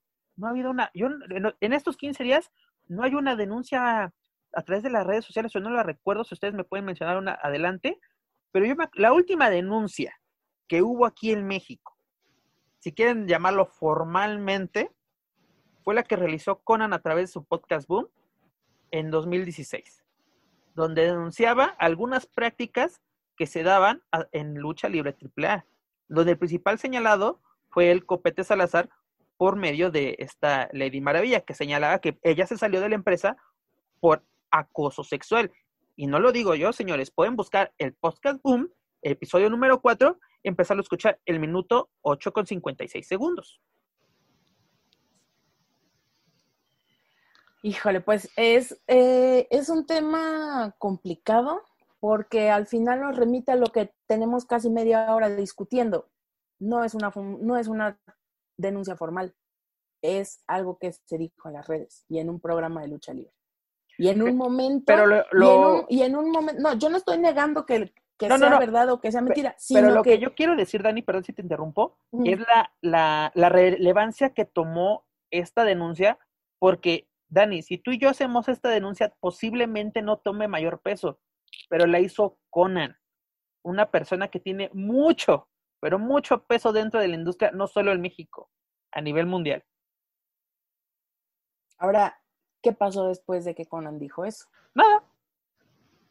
Aquí solamente ahí la involucrada, que en este caso ahí es Lady Maravilla, pues preguntarle, o bueno, también ella está en todo su derecho de que si lo hace público o no, si procedió con algún eh, de alguna denuncia formal ante las autoridades correspondientes, pero pues también me atrevo a decir que eh, muchos luchadores se reservan a hablar de este tipo de temas, insisto, están en todo su derecho, pero pues también por, por temor al amarillismo que se llega a manejar en algunos medios de comunicación, ¿no? Entonces, pues por eso queda quizá para muchos de nosotros queda en el limbo ese tipo de temas. Y a las, a las consecuencias que pueden sufrir, porque finalmente Lady Maravilla sigue trabajando dentro de AAA. Entonces, eh, y yo, yo creo que poniendo todo en el, en el justo, pues en, su justo equilibrio, eh, no dudo que existan los casos, no dudo que hayan este tipo de prácticas porque las mismas chicas, por ejemplo, independientes, han sido más eh, o han estado más expuestas, no solo en, por ejemplo, esto que pasó con Estrella y con, y, con esto, con su pareja, pues al final ellos siguen, al final ellos siguen subiendo fotos como la pareja enamorada del año. Entonces, no existe una consecuencia, eso es a lo que voy, que no dudo que existan los casos, pero al no haber una, no haber una, un señalamiento directo con nombre, con eh, fulano de tal, ¿no? Porque también eh, no podemos ser o tomar partido de decir, sí, es verdad, bueno, pero ya quieras la otra persona dijo, no, no es verdad, o sí, sí es verdad. O sea, todo quedó en el aire flotando, a eso es a lo que me refiero. Y el problema de esta situación es que este tipo de comportamientos, que como ya lo hemos estado platicando, son problemas que se encubren por la misma gente de la industria. Y que volvemos a lo mismo. A lo mejor sabemos de uno, dos, tres, cuatro, cinco, veinte pero si tú eres el que habla, y esto hay que decirlo también, si tú eres el que habla, al primero que señalan es a ti, es de, ¿y a ti quién te dijo? ¿Quién te pidió que vinieras a decirlo? Ese es un problema y es un problema muy grave, porque si la misma víctima no se siente con la confianza, porque no tiene un cuerpo de abogados, porque no tiene un peso suficiente, porque no es una estrella, ¿no? Lo que decías tú, ¿cuánto trabajo le ha costado a las mujeres figurar en un cartel de lucha libre? Y con estas situaciones, ¿cuántas van a querer arriesgar esa posición que tienen hoy para recordar lo que pasó hace 10 años? Mira, Dani, este, este Conan durante este podcast, que ya, tiene bastante, sus cuatro añitos, y está, es público, ¿eh? ustedes lo pueden buscar aquí, no estamos inventando, no podemos, estamos inventando nada dijo, eh, pues así, es una denuncia de tercera persona, ¿no? Es de lo que yo sé, lo que yo vi. Mencionó tres nombres así de que pues, no tomaron acciones, pero prefirieron dejar la empresa por este tipo de, de actos. Me refiero a los nombres de Jennifer Blake, esta Christina Bon Airy y Rain, si no me equivoco. Ellas eh, señala que ellas dejaron la, la, empresa pues para ya, ya evitarse este tipo de, de problemas, ¿no? Así como que ya la, optaron, creo yo, podemos decirlo, no sé si compartan mi, mi opinión, la manera fácil, ¿no? Desde ya me voy y ya, se acabó, se corta la, la, mi, o sea, así mi, mi, mi pesar se, se queda en un lugar, pero yo soy libre. Dani, tú trabajaste en esta época de, de los nombres de estas, de estas luchadoras que acabo de mencionar. Tú trabajaste en AAA durante, en la época que ellas trabajaban también en AAA. ¿Qué nos podías comentar al respecto de, de, los comentarios precisamente que realizó Conan en este, en este podcast? Mira, de, de qué haya sucedido específicamente con ellas, yo no fui testigo. O sea, es decir, yo nunca dentro del tiempo que estuve ahí trabajando, nunca eh, tuve una situación justamente con estas luchadoras. Es decir, sí sabía que tenían relaciones personales con otros luchadores, con gente de la empresa, pero nunca yo, al menos yo, yo no los, o sea, no te puedo decir, yo estuve en un momento en el que sucedió tal cosa. Eso no te lo puedo decir porque sería mentir. Yo no, de si sucedió o no sucedió, yo no puedo saber si sí o si no. Lo que sí sé es que ellas se fueron. Cristina se fue siendo campeona de parejas. Con Alex Kudlov era, era campeona. Con Alex, exactamente, y se fue. Rain habrá tardado medio año tal vez y se fue. O sea, y se fue no es como que se fue y volvió, se fue y se fue. Y eh, Jennifer Blake Jen sí tardó más. Jen habrá tardado tal vez unos dos o tres años. Incluso llegó a ir a Japón con AAA. Sí, ajá, lo que tenía también ya, o estaba empezando a tener un buen empuje en la, en la empresa, ya empezaba a tener un poquito más de reflector. Aparte, esa buena rivalidad contra Talla, o sea, prometía mucho.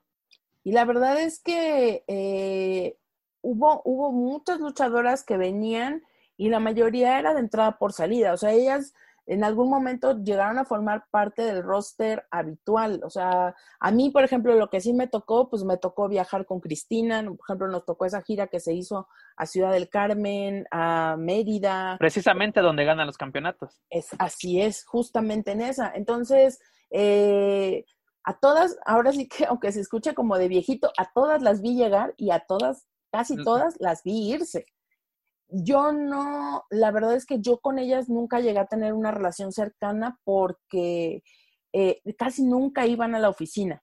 O sea, yo la mayor parte del tiempo que las llegué a ver fue cuando estábamos en las funciones o cuando viajábamos. Pero como yo viajaba en el autobús del staff, tampoco te puedo decir que si llegó a suceder algo por parte de algún luchador o por parte de alguien, pues desgraciadamente yo, o sea, no fui, no, no fui no tuve ese momento, no fue presencial. Y, se escuchan muchas cosas y se dicen muchas cosas, pero como tal un señalamiento que en algún momento ellas hubieran expresado, te lo digo a, cuenta propia, no lo sé. Que ellas hubieran dicho, que ellas, de lo que se decía en Radio Pasillo, yo te puedo contar unas que hasta te desmayas, pero que de su boca saliera, nunca escuché nada y a mí no me tocó verlo. Lo que sí me tocó ver, que no fue con ninguna de ellas y fue otra luchadora que también es extranjera, que también llegó y se fue, probó suerte en otra empresa, pero también llegó y se fue. Eh, eso sí me tocó verlo, eso sí me tocó vivirlo, yo la vi personalmente y eso sí te puedo decir, o sea, eh, yo me la encontré en ese momento eh, cuando ella llegó a hablar ella llegó a hablar y llegó a decir, oigan, me está pasando esto, esto y esto. Y, la vi, yo la vi llorando afuera de la oficina. Pero yo pues tampoco tenía gran relación con ella porque eran personas que eh, no iban muy seguido y a mí me pareció extraño verla llorando. Ya después pregunté qué pasó y ya fue, no, pues es que ella vino a decir que está ocurriendo esto, esto y esto. Eh, ¿Qué pasó? Nada, ella se fue ella se fue. Y después, al parecer, tuvo otro incidente similar en otra empresa y se fue. Eso es, lo que yo sé. Pero que ellas hayan pues de pronto levantado la mano y dicho ante los medios o que hayan hecho público eso, no. Yo es, eso, que, eso que les estoy contando fue algo que yo vi, que no me lo contaron, no lo escuché a nadie, eso yo lo vi con mis ojos.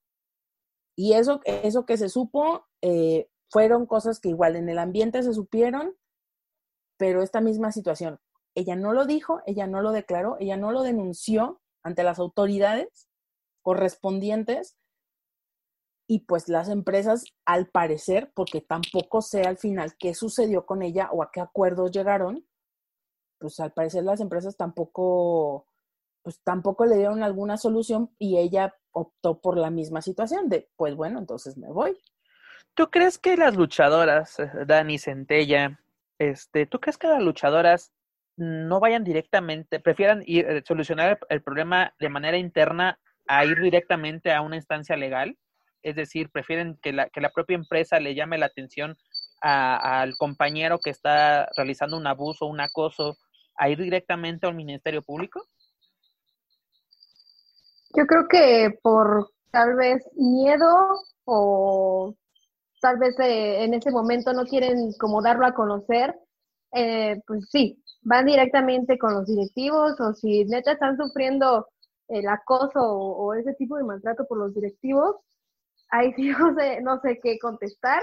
Yo, eh, en mi ¿Tú lugar, harías? que haría ¿Tú qué harías, sería- Centella? Si estuvieras en ese caso, por ejemplo, aquí en Mask Republic pasa algo, i- irías directamente con, con los cosas más, pues ahora sí, con los directivos dueños, o irías a una instancia legal. Yo, bueno, depende de, O ambas de dos. quién esté, esté recibiendo pues ese tipo de acoso, ¿no? Si eh, lo estoy recibiendo por parte de algún compañero. Sí, por eso, sí, como que es, interno, es interno, precisamente. Es lo que me refiero, ya sea... pero por- ajá, mira, si yo estoy recibiendo ese tipo de acoso por parte de algún compañero, pues yo voy directamente con los jefes para ver qué se puede hacer. Yo, yo sería de esa manera.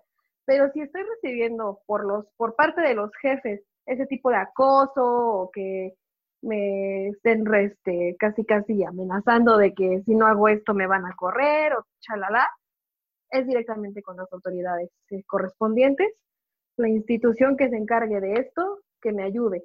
Pero seamos sinceros, eh, no sé cuánta, cuántas de las personas que han ido a denunciar se les ha dado seguimiento a su caso, eh, han hecho justicia, pero yo no conozco a alguien que haya denunciado y que haya obtenido alguna respuesta positiva. Lamentablemente en México las autoridades eh, a veces suelen ser incompetentes y lo que, pues no, como que lo que no quieren investigar no lo investigan y ahí lo dejan traspapelado. Entonces, pues creo que está cañón en, en México, no sé, en Estados Unidos. eh, no sé si tuvi- tendría que ir a alguna autoridad de Estados Unidos para denunciar eh, este tipo de abuso de nuestra empresa, em, ya que es americana, pero pues sí, realmente una a lo mejor se bloquea y no sabe qué hacer por, por lo que te acabo de mencionar, ¿no? El miedo a que no se le dé seguimiento o, o en ese caso si son figuras públicas que se dé a conocer el caso o por ejemplo una como ya lo estamos lo estábamos hablando eh, a lo largo de, de este tema pues ya la última opción sería optar por las redes sociales pero pues realmente algo legal no se podría hacer en cuanto a redes sociales como lo dice Dani porque pues ahí no no es la institución no hay no hay autoridades ahí pues nada solamente que la gente lo conozca y que la gente se dé cuenta de la clase de personas con la que estoy conviviendo, ¿no? Es nada más, yo creo eso. Tú, Dani, ¿qué, qué harías en, es- en este, en el caso que, que, les, Mira. que les dije? En este caso, bueno, y hablando de, de esto que me tocó vivir de cerca con esta persona, con esta, con esta luchadora, hay que recordar que ella es extranjera. Entonces, número uno, y lo más importante, desconoce absolutamente, por Claro. mejor preparada que esté, Las cómo leyes funcionan locales. las leyes mexicanas. O sea, de entrada es como, ponte en su lugar. Si conoce a alguien, a la única o pocas personas que conocen, pues es a la gente a Que, la que la trajo a trabajar que aquí. la trajo a trabajar. Entonces, eh, lo lógico a lo mejor en ese momento, pues literalmente es, oye, pues si tú me trajiste, pues vengo y contigo me quejo. ¿Por qué? Pues porque eres, no solo porque eres eh, el responsable de mi persona, sino porque tú me trajiste. Entonces, de alguna forma, la única persona que me puede dar solución quizá en, en, este asunto, pues eres tú directamente. A lo mejor yo, yo como persona aparte, extraña, extranjera en otro país, pues a lo mejor digo, pues es que se lo tengo que ir a reportar a él y a lo mejor si lo que ocurre inmediatamente es, vamos a dar aviso o vamos a dar parte a las autoridades, ah, bueno, pues entonces yo pensando como un ciudadano es de, bueno, voy y aviso a la primera persona y si hay cuestiones legales que se tienen que seguir, bueno, entonces esta persona me dirá si ese es el segundo paso a seguir. Yo lo veo desde ese punto. Ahora, si me pasa a mí, si me ocurre a mí, pues lo primero tal vez eh, que haría sería, si me lo preguntas a mí, es sondear si ha ocurrido con otras personas, si esto es una conducta que se ha repetido y si se ha repetido, buscar a estos otros casos que, hayan estado involucrados y hablarlo. Hablarlo primero con gente que ha pasado lo mismo que yo y saber qué pasó. Y entonces hacer un consenso y decir, ah, bueno, ¿sabes qué? No somos una y dos, somos diez. Ah, bueno, pues entre las diez tal vez, si yo voy y levanto la mano, me van a decir, ah, sí, regrese mañana. Pero ya si somos diez, pues a lo mejor sí ya nos voltean a ver. Es como el, eh, eh, justamente lo que tú mencionas, Dani, o lo que tú harías, fue lo que pasó en Fox News hace algunos años una, una persona empezó a recabar testimonios de años y años y años del máximo jefe y logró que se hiciera justicia. Bueno, por lo menos que esta persona saliera de la empresa, que el propio Robert Murdoch le, diera la espalda, pues a una persona que le hizo ganar millones durante años. ¿Por qué? Porque manchaba así, bueno, sabemos, Fox News, pues sabemos que la, casa, el tipo de medio que es, pero más manchado no podía estar, sobre todo si, se hablaba de un, de un nivel de acoso sexual a gran escala, ¿no? Que incluso muchas mujeres fueron cómplices de, de, este, de este personaje, que es la propia secretaria, las propias, había mujeres que también aprovecharon el momento de que sí, aquí es la única forma de va ser mi catapulta, mi trampolina a la fama, y otras que en su momento lo utilizaron, pero fue de que, ¿sabes qué? Me arrepiento mucho de, de haberlo hecho pues no es que no solo es, no solo es eh, la cuestión moral la que al final te termina taladrando el cerebro, sino es también, güey, no seas cómplice de esto que está sucediendo.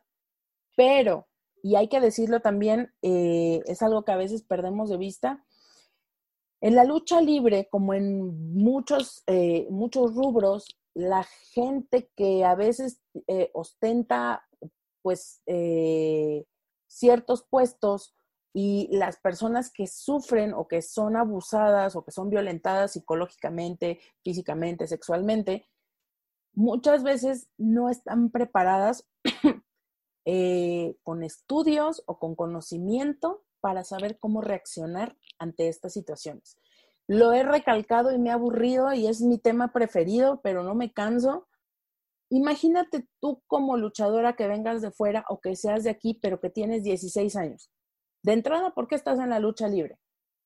De los 20 que están en la lucha libre, yo te puedo decir que por lo menos 15 están ahí por necesidad, porque ven la lucha libre como su vehículo principal para salir de la situación en la que se encuentran.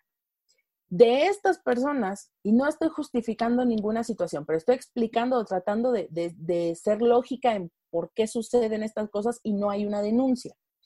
Entonces, de estas personas que estamos literalmente batallando para salir de la situación en la que nos encontramos, llegamos a un, lugar donde nos dejan luchar. Ahora, tenemos 16, 17, 20 años, ni siquiera estamos contemplando lo que ocurre con menores de edad que van a los gimnasios y que son abusadas o acosadas por los propios entrenadores. Eh, yo recuerdo muy bien el caso de las gimnastas olímpicas, estas de hace como, ¿qué será? Como unos 5 o 10 años, ya sería eso del equipo olímpico estadounidense. exactamente, o sea, ¿cuántos años, cuántas generaciones pasaron y este güey seguía abusando metódicamente de las morras? Y las morras iban y se quejaban a la federación, la federación mira como si les entraba por aquí y les haría por acá. No vamos a hablar de la comisión porque la, la, justificación en ese en ese caso, ¿no? La justificación es de es que él nos, él nos ha dado de ganar mucho, ¿no? O sea, él nos dio a ganar esto, tú nos diste ganar esto, entonces vamos a apoyar a otra persona. Y aquí lo que, lo que quiero hacer, o sea, lo, lo, que, al punto al que quiero llegar es, son hombres y son mujeres, porque no solo sucede con las mujeres, también sucede con los hombres, con poca educación. Y con poca educación me refiero no a que no entiendan lo que está sucediendo, ellos saben que eso está mal, pero no es gente que sepa que puede ir con un licenciado y que le van a dar un licenciado de oficio y no tienen dinero para ir a dar las vueltas al juzgado y no tienen dinero para hacerse de un cuerpo de, abogados que pueda representarlos en un caso como este, tienen miedo. Bueno, o sea, en instancias de gobierno, en instancias federales. Incluso llegar a saber, ¿no? Que, que, un gran buffet te puede respaldar sin siquiera gastar un peso, ¿no? Gana, que te representen por el pro bono. Una pregunta para todos ustedes. ¿Creen sinceramente que alguna luchadora, dígase de, la, de las grandes empresas o del circuito independiente aquí en México, se atreva a ser parte de este movimiento o por lo menos denunciar a, algún caso que, que haya vivido dentro de esta industria? Pues bueno, ha habido y se vuelve a tocar el tema de, de en redes sociales, haces todo mediático para quemar también al presunto acosador y es que yo sepa todo lo que se hace. Ha habido varias luchadoras que exponen eso con cierto, cierta molestia y es desde luego comprensible la molestia, pero hasta ahí queda. Entonces... Pero lo que me refiero es que se digan nombres y apellidos. Porque vemos a las luchadoras y el caso, unos casos recientes que he visto en redes sociales ha sido el de Jarochita y esta Ah, ¿cómo se llama esta luchadora extrema? Se me cae el nombre precisamente, la, la, prima de, de, Lady Shani. Ludark. Ludark. Lo han denunciado, han denunciado a través de sus redes sociales que o personas de que les mandan, mandan packs sin, sin pedirlo, de que, de que eh, cuánto me vendes tu pack o, o insinuaciones sexuales, ¿no? Pero, o sea, no dan nombres. Pero yo me refiero a, ¿habrá alguien que se atreva a decir nombres y apellidos de está pasando esto, tal promotor hizo esto, tal luchador hizo esto, o incluso aficionados, porque mm, tampoco los aficionados estamos exentos. Estamos viendo, lo mencionamos hace unos, unos minutos, el, eh, Scarlett fue, pues podemos decir, intento de acoso en, de, en plena función. Ni siquiera fue backstage, eh, afuera del área, no, en plena función en ringside, siendo grabado. Pues yo creo que si fueran a hacer, ya lo hubieran hecho. En el momento en que estaba más caliente este tema del, speaking, yo creo que, que si hubieran querido denunciar ese tipo de situaciones, ya, se habrían sumado. Hecho, pero sí, ya se habrían sumado porque obviamente uno a lo mejor tiene miedo de, de abrirse, ¿no? Pero si ya empieza a ver que otras personas lo están haciendo y que no está tan mal y que a lo mejor hasta te puede beneficiar, pues lo haces, ¿no? Ya te agarras eh, el valor y lo haces, pero no lo han hecho, no lo han hecho y no lo harán. Esa es mi opinión. Yo creo que si quisieran hacerlo, ya lo hubieran hecho en el momento en que todo esto empezó a explotar. Sin embargo, no lo han hecho. Dani, ¿tú crees que alguien se atreva a decir nombres, apellidos y señalar a los culpables? Mm, mira, creo que, eh, como bien lo dice Santella, cuando sucedió el incidente, lo hicieron. Si llegara a suceder, por ejemplo, es decir, sucedió lo de Scarlett, Scarlett lo dijo. ¿Qué pasó? Nada. Sucedió lo de Maravilla y lo de estas luchadoras, lo dijeron a quien se lo tenían que decir. ¿Qué pasó? Nada. ¿Qué va a pasar hoy? Yo creo, no lo sé, hay una autocensura por parte del medio. Eh, yo no soy luchador, pero siento que sí hay una autocensura. ¿Por qué? Por todo lo que involucra señalar a quienes se tiene que señalar y que cuando en ocasiones anteriores se ha hecho el señalamiento, no ha ocurrido nada ni ha habido un cambio. Eso es lo que yo creo.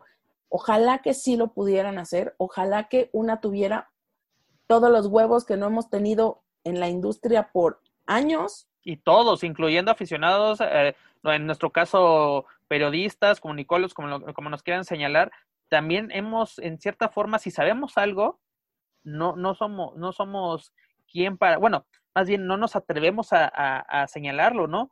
Porque exactamente tanto luchadores como medios de comunicación, pues puede haber una represalia, ¿no? yo creo que sí, sí va a haber alguien, tú lo acabas de señalar, Dani, va a haber alguien con los suficientes huevos para jugársela por todos. Porque así fueron las que iniciaron el, estos movimientos, tanto el Me Too como el Speaking Out, fueron, las que es de que yo, yo soy la que va a abrir la puerta. Porque si yo doy el, el, el puertazo, todas las demás van a entrar. Yo recuerdo mucho en Me Too y he visto muchos documentales eh, sobre este tema. Hay uno en especial que hace Rose McGowan, que fue de las primeras actrices que se atrevió a decir Harvey Weinstein con todas sus letras me hizo esto, esto y esto. La mujer en el documental que graba, o sea, está recluida en una especie como de clínica. Eh, tuvo problemas de todos los que me digas, estrés, ansiedad, de ta, ta, ta, ta, ta, ta, ta, ta, ta.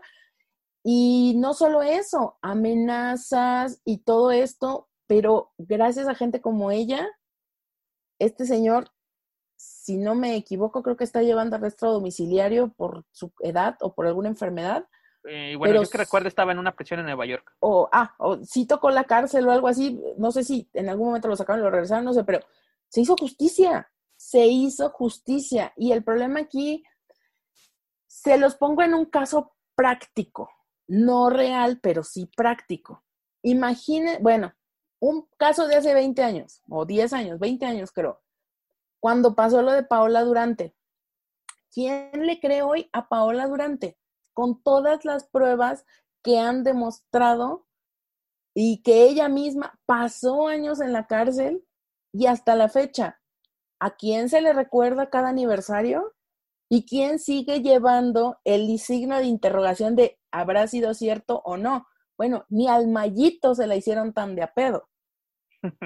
O sea, a, eso me refiero. Ahí se aplica el machismo, de sociedad somos. Exactamente, ahí que empieza, ¿no? Así de que a Mallito ya lo podemos ver todas las tardes ahí en multimedios y no pasa nada.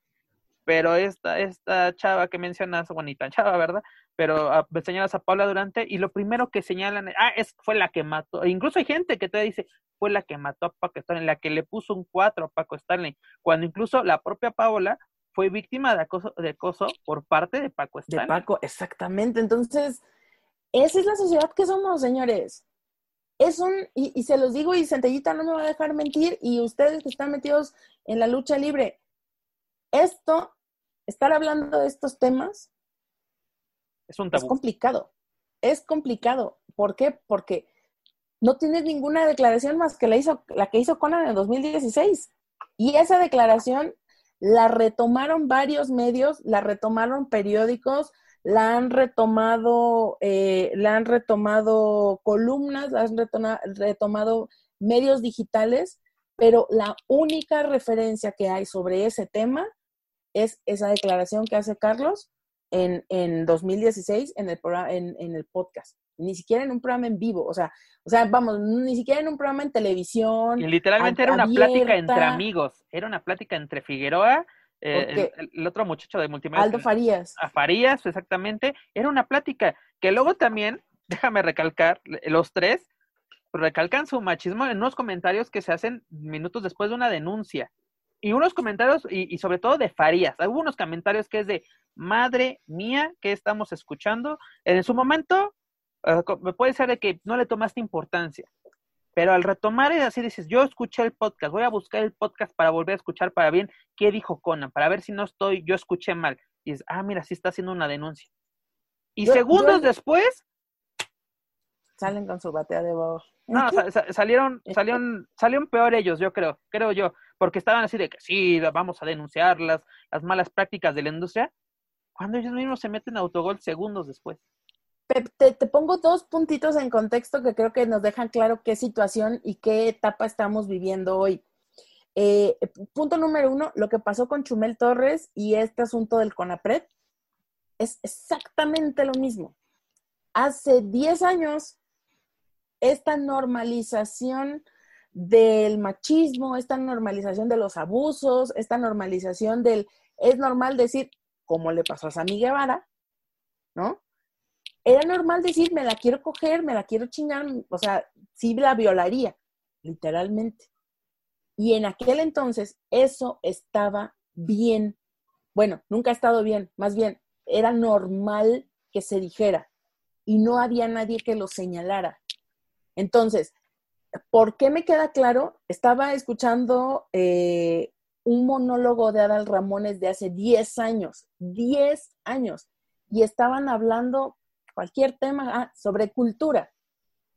Y en algún momento del monólogo, Adal Ramones dice lo siguiente, ah, voy a, este, los CDs traen un sello de violación. Por fin voy a poder violar algo por primera vez. Y no lo estoy inventando, así está la cita textual. La gente. Ese no lo recuerdo para que La gente. Y eso que era fan de otro rollo. ni siquiera me acuerdo. Esto fue porque lo escuché hace una semana. Dos, ahí están en YouTube, en 2004 ¿eh? ese. Sí. No lo estoy inventando. ¿Sabes cuál fue la reacción de la gente? Ja, ja, ja, ja, ja. En ese mismo monólogo se para Gaby Platas al lado de él y le agarra las nalgas así en vivo, así, bailando de cartoncito y era Adal Ramones, en horario estelar, en el canal 5. El programa más visto en los noventas. El programa más visto de los noventas. Y fue lo que dijo Chumel cuando hicieron este foro con Maya Zapata y con Tenach Huerta y otras personas. Sí, de que él creció viendo ese humor, ¿no? La hora pico, la escuelita. Y sí, tienes toda la razón. Y, y, yo creo que el comentario que realizó esta Chumel, que tampoco es santo de mi devoción, pero yo creo que estuvo exactamente, mucha gente lo tomó mal de que, ah, él se está justificando su, su amor misógino, este, machista, este, clasista, xenofóbico, ¿no? Todo, todo lo, todos los, los calificativos que le pusieron a, a este comediante, ¿no? Y exactamente, crecemos con eso, con la normalización de la, de la violencia, de que exactamente la mujer es un objeto. Lo vimos, en la, la escuelita es el mejor ejemplo, ¿no? Muchos dicen, Ortiz de Pinedo, un genio de la comedia, nos enseñó que, que las colegialas, imagínate, colegialas, ¿no? Fantasía de muchas personas. Hmm. Este, eh, igual, horario en el canal de las estrellas, 10 de 10 y media de la noche después del noticiero, ¿no? Mucha gente del noticiero se salta, o al revés, ¿no? Era primero la, la, barra de comedia y después el noticiero. ¿Cuánta gente no estaba viendo eso? Y mucha gente ve las noticias, o veía o ve las noticias junto a sus hijos. Y veías eso previo a las noticias. Si de por sí las noticias están llenas de violencia, de es, como que el, lo, el, resumen de lo peor del día de la humanidad. Y, y, te, pongo, te pongo en contexto, ni en las noticias y ni en los que hoy se sienten próceres de la nación de, en el ala noticiosa. Pon en contexto a Broso hace 10 años, cuando estaba en Canal 40 con la, con la secretaria, con la Isabel Mado, con, no me acuerdo cómo sí, se llamaba. Isabel Mado. Y ni sabíamos cómo se llamaba. no hablaba no hablaba, no tenía, o sea, su personaje era una vieja buena que te sabroseabas.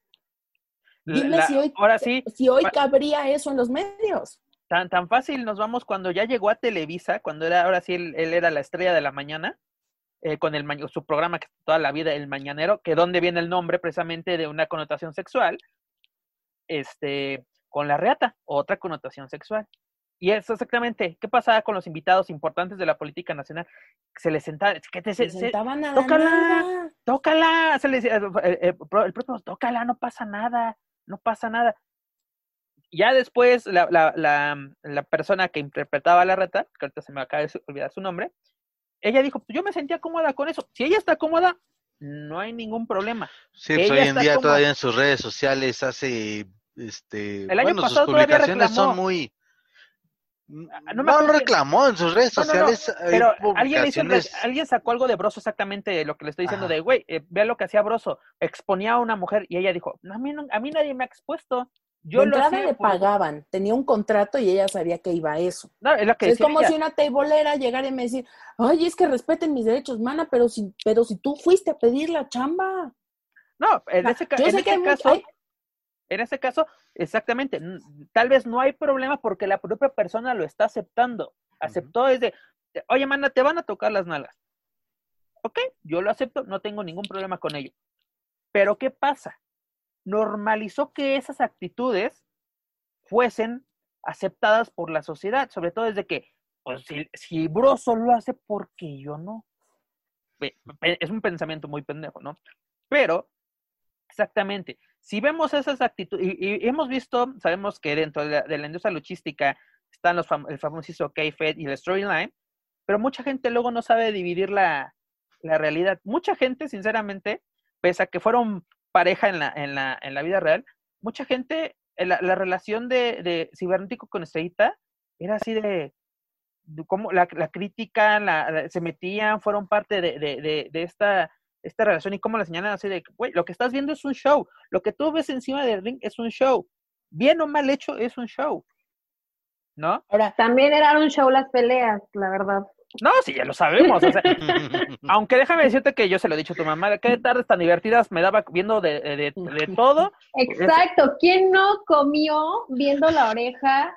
¿Quién no disfrutó su comida viendo la oreja mientras veía a Cibernético y Estrellita diciéndose, bueno, Cibernético diciéndole cosas de misóginos, la verdad, a Estrellita en televisión nacional? Lo peor es que ahí en, e- en ese entonces, no sé si se acuerdan, estaba en opción eso de que la gente que veía el programa mandaba su mensaje, ¿no? Y aparecía en la pantalla. sí, vía, vía texto. Así como había gente defendiendo a Estrellita, también había gente dándole la razón al cibernético, Sí, ¿no? Sí, yo lo recuerdo to- Y en totalmente. ese tiempo, y es eso que ah, he estado analizando mucho el tipo de, de mentalidad que tiene la sociedad hoy en día. em, siento que ahora a la gente le ofende muchísimas cosas automáticamente. Se sienten ofendidos por cualquier cosa. La- ahorita en, en redes sociales todo el mundo expresa su descontento por X tema. Antes no se, no se veía tan mal y hasta, hasta te hacían pasar un buen rato, te reías, ¿no? Con ese programa. Pero ahora que el cibernético, imagínate que eso haya pasado en este tiempo, que cibernético le estuviera así hablando estrellita en la tele, A- ya lo hubieran satanizado. a eso voy. ¿Tú crees que sería posible ver una, un, un- un espectáculo? Porque era un espectáculo, hay que recalcarlo, como, eh, como lo vimos en, eh, con todo, este, eh, en la oreja. ¿Tú crees que lo podemos ver actualmente en televisión abierta y que sea aceptado públicamente? O sea, que digan, qué divertidas. Porque ahorita podemos decir eso, qué divertidas nos dábamos viendo eso. Porque creo yo que entendíamos, o por lo menos yo ya entendía que lo que estaba viendo era show, ¿no? Hay mucha gente que, es- que piensa que es real o que, que se está pasando realmente. Muchísima gente, mucha gente. Si hay gente que le cree al presidente de, de los Estados Unidos mexicanos, hay gente que cree en lo que se dice, en lo que se dice en la tele, aunque sea show. Hay gente que creyó realmente que lo de eso de exponiendo infieles era real. Entonces, ahorita no, no sería nada aceptable para la sociedad.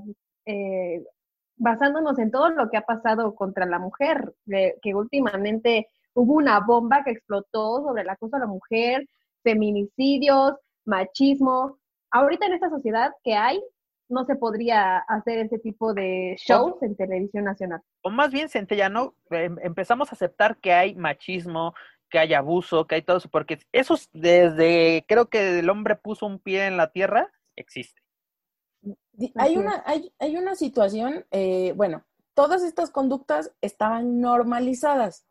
A partir que hubo, que hubo personas que señalaron, tanto hombres como mujeres, de, eh, un momento, esto no es normal. Y eso, a- al menos a mí, en, en mi generación, cuando nos tocó estudiar la carrera de comunicación, yo ahí entendí, de, dije, un momento, esta violencia exacerbada en los medios no es normal. A ver. Y en ese momento era, no es normal tanta violencia. Y ese era mi discurso cuando yo estudiaba. Y después cuando yo salí, mi discurso era, es que hablar de tanto narcotráfico no es normal. Y acabamos con narcoseries. Y ahorita estamos con, oigan, feminicidio no, no es normal, ¿no? Y, aquí, y de pronto llegamos a estas eh, situaciones en las que, pero tampoco es normal que estén matando hombres. Es que hombres siempre matan, pues sí, mujeres también siempre matan, pero no es normal que nos estemos matando entre nosotros. Esa es la parte que no es normal, la violencia normalizada. Y estas conductas sexuales exacerbadas tampoco son normales.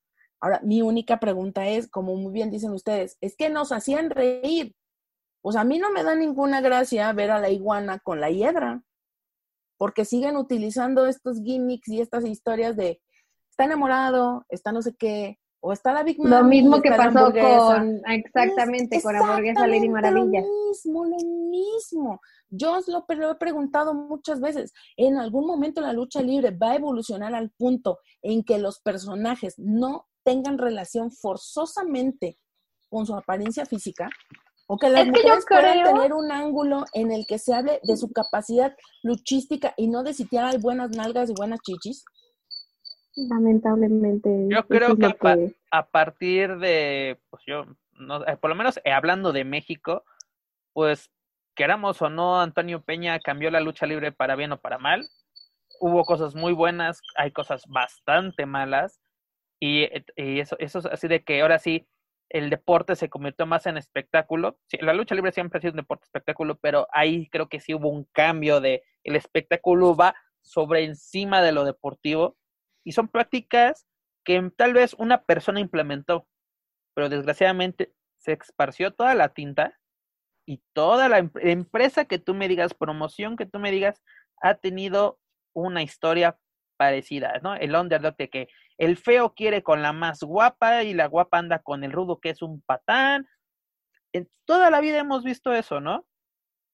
Y, yo creo que e, e, la lucha libre eh, ha evolucionado, sí, porque muchos luchadores dicen, es que la lucha libre no evoluciona, cambia. Claro que ha evolucionado, señor. Empezó como un, espectáculo dentro de circos, hacer un deporte en arenas de miles de personas, ¿no? Eh, lo podemos ver en WrestleMania, cuánta gente asiste y de qué partes del mundo, cuántos pay-per-views se venden. E, eso es una evolución, ¿no? O sea, es igual. ¿Cuántas, cuántas, cuántas veces vimos lucha femenina en el toreo? Contaditas vimos luchas femeninas en el toreo. ¿Por qué? Porque ellas no eran las estrellas y se dieron grandes encuentros de mujeres en el toreo, no lo vamos a negar pero porque eran, el, eh, fuera, sin, sin, ofenderlas a las grandes estrellas de femeninas del toro, eran para, para los promotores y para los aficionados, eran relleno. Oye, te voy a decir. Adelante, adelante. Eh, lo que hace falta en la industria no es que se revolucione, porque el, el, papel de la lucha libre en la sociedad, desde el punto de vista, si tú quieres, mm, antropológico, es ser simbiótico de la sociedad. Es decir, la lucha libre toma de la sociedad y la sociedad toma de la lucha libre. O sea, siempre existe esta simbiosis entre ambas partes. Lo que hoy necesita la lucha libre mexicana, desde el Consejo Mundial de Lucha Libre, pasando por todas las empresas hasta AAA, que AAA que creo que en esa parte, al tener como prioridad el espectáculo, los lleva más adelantado, por un lado y por el otro, es la profesionalización de los elementos que si bien ocurren, no se nota todavía. Y por profesionalización no me refiero a que todos estudien en la universidad, sino a que existan parámetros en los que si las cosas no son así, entonces no pueden ser. El problema de la lucha libre es que tenemos 15 mil pesos y queremos hacer como si fuéramos a hacer una función en el Estadio Azteca. Y eso no funciona así. ¿Te acuerdas, Dani, cuando estuviste por primera vez con nosotros, hablábamos de, del caso de, de, la chica japonesa que se suicidó? Tú mencionabas algo importante, que todas las empresas, o por lo menos las empresas que se dicen llamar grandes, deberían de tener un departamento de psicología. Y eso ayuda mucho, así a que, por ejemplo, estamos hablando de acoso, yo creo que también una parte es de que busquen orientaciones estas estas personas, ¿no? Porque si, si vamos a decir en una empresa, no vamos a hablar lucha libre, vamos a hablar de una empresa. Realmente las empresas, casi todas, tienen un departamento de, recursos, humanos. Pero recordemos que el departamento de recursos humanos siempre va a velar por la empresa, no por el trabajador. Y aparte, y si tienen un, un, un departamento o tienen así, tienen su psicólogo, porque de cierta forma muchos reclutadores generalmente estudiaron psicología, pues eso es ayuda, ¿no? Es una, una orientación hacia el trabajador.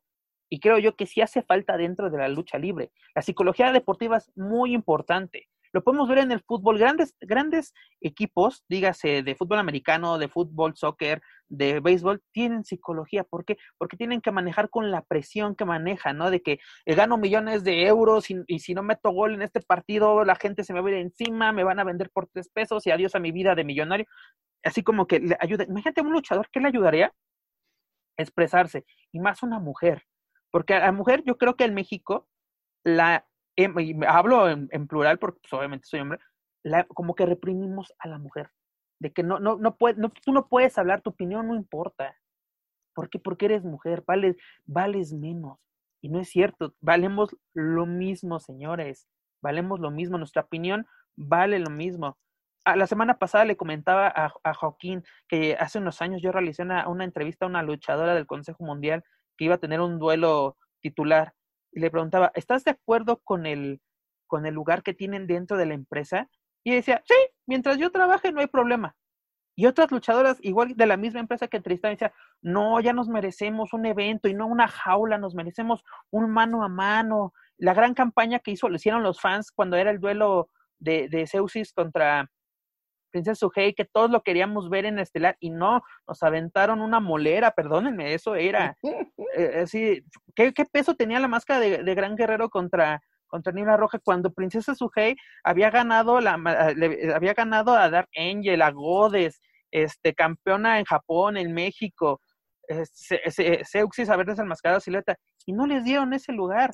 Fíjate qué, pues qué, peso tiene así eh, las dos mentalidades, ¿no? De que queremos un cambio, queremos las mismas oportunidades, ¿por qué? Porque déjeme decirle, en el Consejo Mundial yo me atrevo a decir que sí están las mejores luchadoras. ¿Mm? Se roban eh, sí.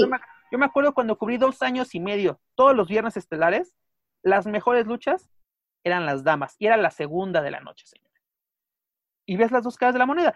Gente que quiere el mismo, pues no el mismo trato, pero las mismas oportunidades para demostrar su, el potencial incluso mayor que sus compañeros hombres, y otras que es el conformismo. Yo estoy bien, a mí no me preocupa, que las demás si quieren más, que lo busquen. Yo con mi lugar, mientras me esté cada semana programada, yo soy feliz. Mientras mi cheque llega a mi bolsa, las demás que se jodan, porque prácticamente fue lo que me dijo. Pero es que ni cada semana, o sea, no es por hablar mal del Consejo Mundial de Lucha Libre, pero siento que hay, en específico ahí se tienen a las mujeres, en mi opinión, de relleno. No están en todos los carteles, cuando están no pasan de la tercera lucha, Mm. La única vez que yo he visto que las mujeres estelarizan un cartel fue en el infierno en el ring, donde Goya Kong perdió su máscara contra Princesa Blanca. En sí han sido solo tres ocasiones, ella Si quieres te doy el dato rápidamente. 1945, 2012, que es la que mencionas, donde Goya pierde la máscara, y 2016, una lucha en jaula el 25 de diciembre donde la Arena México no donde no hay nadie. Sí, ¿Por qué? Porque todos están yo, estaba viendo la, función y es de me hubiera quedado en mi casa bien, eh, con, el recalentado, la verdad. Sí, o sea, seamos realistas, las mujeres en CMLL no tienen la proyección que tienen los hombres luchadores y se puede ver eh, tanto en las carteleras porque si se dan cuenta, no estoy diciendo que, bueno, ellos saben cómo hacen su trabajo, pero si se dan cuenta, ahí en CMLL solo luchan mujeres contra mujeres.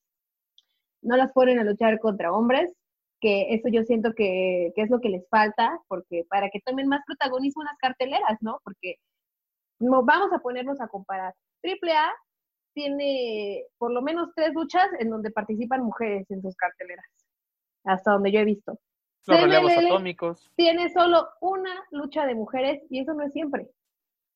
Y a veces esa lucha de mujeres se resume en un mano a mano, eh, eh, las, luchas de campeonatos. Las luchas de campeonatos nunca las he visto en estelares. Luchas de apuestas en, en eventos grandes están a la mitad de la cartelera. Entonces, es como ustedes mencionaban eh, de lo de Princesa Sujet con Seuxis y así infinidad de luchas de mujeres que de verdad han sobresalido, que han sido muy buenas luchas y no se les da la proyección que se necesita, la verdad. Entonces, esto es algo que a mí no me parece del CMLL, que, tengan tan olvidadas a las mujeres y también el roster de CMLL de femenil no es tan amplio, ¿no? También pues hay que, hay que darle más oportunidades, yo creo. Hay muchísimas chavas en el circuito independiente que no dudo que estén buscando una oportunidad en CMLL y por alguna u otra razón no se las dan, ¿no? Centellita, con la, con la declaración que yo te di hace unos, unos instantes de que, de que hay gente que está feliz con su, con su posición dentro de la, de la cartelera y dentro de la empresa, ¿crees que este tipo de conformismo, tú también, Dani, me puedes responder, este tipo de conformismo afecta a la industria? Es, porque en cierta forma yo creo que te vuelves cómplice, ¿no? De que aceptas lo que los directivos hombres te dan. Sí, sí, yo, yo creo que, yo creo que sí, la verdad, yo creo que, que eh, tienen la culpa también las luchadoras que se conforman, no creo que sean todas, pero pues mientras no salgas de tu zona de confort, no vas a cambiar, no vas a progresar y no vas a innovar, ¿no? Entonces, qué mal de esa luchadora que me acabas de comentar, eh, no, no sabía, no tenía conocimiento, pero pues yo si fuera ella, yo si fuera luchadora y si perteneciera a esa empresa de prestigio que es Consejo Mundial de Lucha Libre, yo sí me sentiría a gusto, principalmente por pertenecer ahí, porque como lo acabo de decir, no cualquiera está ahí, pero igual me, me, gustaría que se nos dieran más oportunidades a, a, este roster femenil, porque como tú lo dices, hay muchísimas, bueno, no muchísimas, pero la mayoría de las luchadoras del CMLL son buenísimas, tienen mucho que dar, pero no, no tienen la proyección que se necesita, yo creo. Solamente para, para complementar lo que dijo Centellita, es, eh, hay una situación que de verdad no, ahora sí que no es, no es culpa ni del, ni del directivo, ni del promotor, ni de la luchadora totalmente. ¿Por qué? ¿Cuántos aficionados? Y lo he visto en funciones, porque sí, ya han habido funciones en las que toda la cartelera es de mujeres. ¿Cuántos aficionados te llenan esas funciones? Porque aparte de hablar de los packs y aparte de hablar de lo bonito o feo que trae el cabello y de lo bonito o feo que es su equipo, muy contados son los aficionados y aficionadas. Y otro día nos echamos un pollo con cómo se comportan las aficiones femeninas y masculinas. Nunca he visto que una función en la que mujeres lideren, lideren las carteleras se llenen por esa función. Sí he visto, por ejemplo, aquel, aquella vez cuando fue lo de Fanny con, eh, este, Fabi contra Shani, esa lucha la esperaba mucha gente y ha habido casos muy contaditos, pero son luchas que han venido trabajando. Pero en general, ¿cuántos aficionados pagarían un boleto por ir a ver una lucha de puras mujeres en la estelar? Y yo no estoy diciendo que esté mal, lo que estoy diciendo es que los mismos aficionados que al final son los que tendrían que apoyar pagando un boleto, son, o sea, te dicen, ah, y esa es la, esa es la estelar, vas a llevar viejas a la estelar, que no te alcanza para tres luchadores. Entonces, ¿cómo tú como empresario que dices, ah, claro, yo voy a hacer la, yo voy a hacer mi, este, voy a hacer mi función y voy a poner un par de luchadoras. Este, un ejemplo, Dani, muy importante, imagínate, si le pasó al, mm, al más grande, o sea, el perro grande de la industria, que es WWE con su pay-per-view de Evolution, que es un, fue un pay-per-view totalmente de mujeres, no tuvo las ventas esperadas, o sea, lleno total en la arena, ¿no? Pero WWE no vive de, llenar arenas, vive de, de, eventos y de mercancía, este, ¿por qué no se ha realizado una segunda edición de este pay-per-view? Porque verdad, por, perdón, porque en calidad de ese evento, por lo menos en lo particular, a mí me pareció de una escala del 1 al 10, un 7. No fue sí, fue regular. Pero, pero a lo que voy, ¿por qué no le, no le diste el voto de confianza de vamos a hacer por lo menos dos ediciones? Porque es chistoso, la gente lo pide, pero exactamente no apoya. Dani lo menciona. Es de queremos todo, que los aficionados queremos todo en Chava de Plata, pero no apoyamos. ¿Qué hacemos?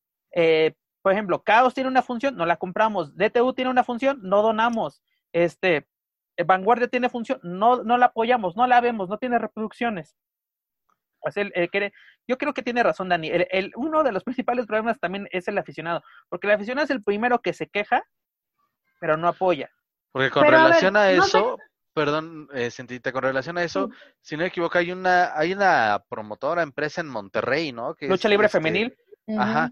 Y, y que, bueno, y siendo honesto, yo me enteré de la existencia hace un par de años o mm, más o menos aproximadamente, y no se le da demasiada difusión por, por lo que se hace dentro de esa empresa. Y de repente, y que sí llegan a, publicarse o a compartirse en grupos de lucha libre en redes sociales las funciones y pues no son tan, o sea, en el, la cartelera luce atractiva, pero ni pues momento veo... Tan fácil, mi estimado Joaquín, de, de, esta empresa de Monterrey, pudimos conocer a Princesa Sujei, a Dark Angel, a Lufisto, a Lady Maravilla, la pudimos conocer gracias a esta empresa.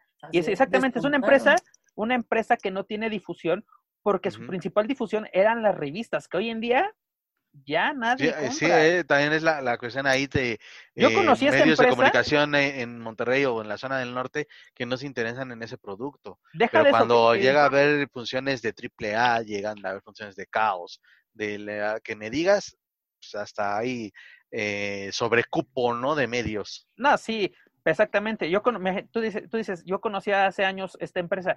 Yo la conocí por 2005, 2004, gracias a Superluchas. Ya fue la, y ya luego después Lucha 2000 empezó a dar relevancia y exactamente te empiezas de que máscara contra máscara, Suhei contra Dark Angel. Ay, ¿esta quién es? Ah, pues es de Canadá. Y, hoy en día es una de las luchadoras más queridas, ambas, una de las luchadoras más queridas en la industria mexicana.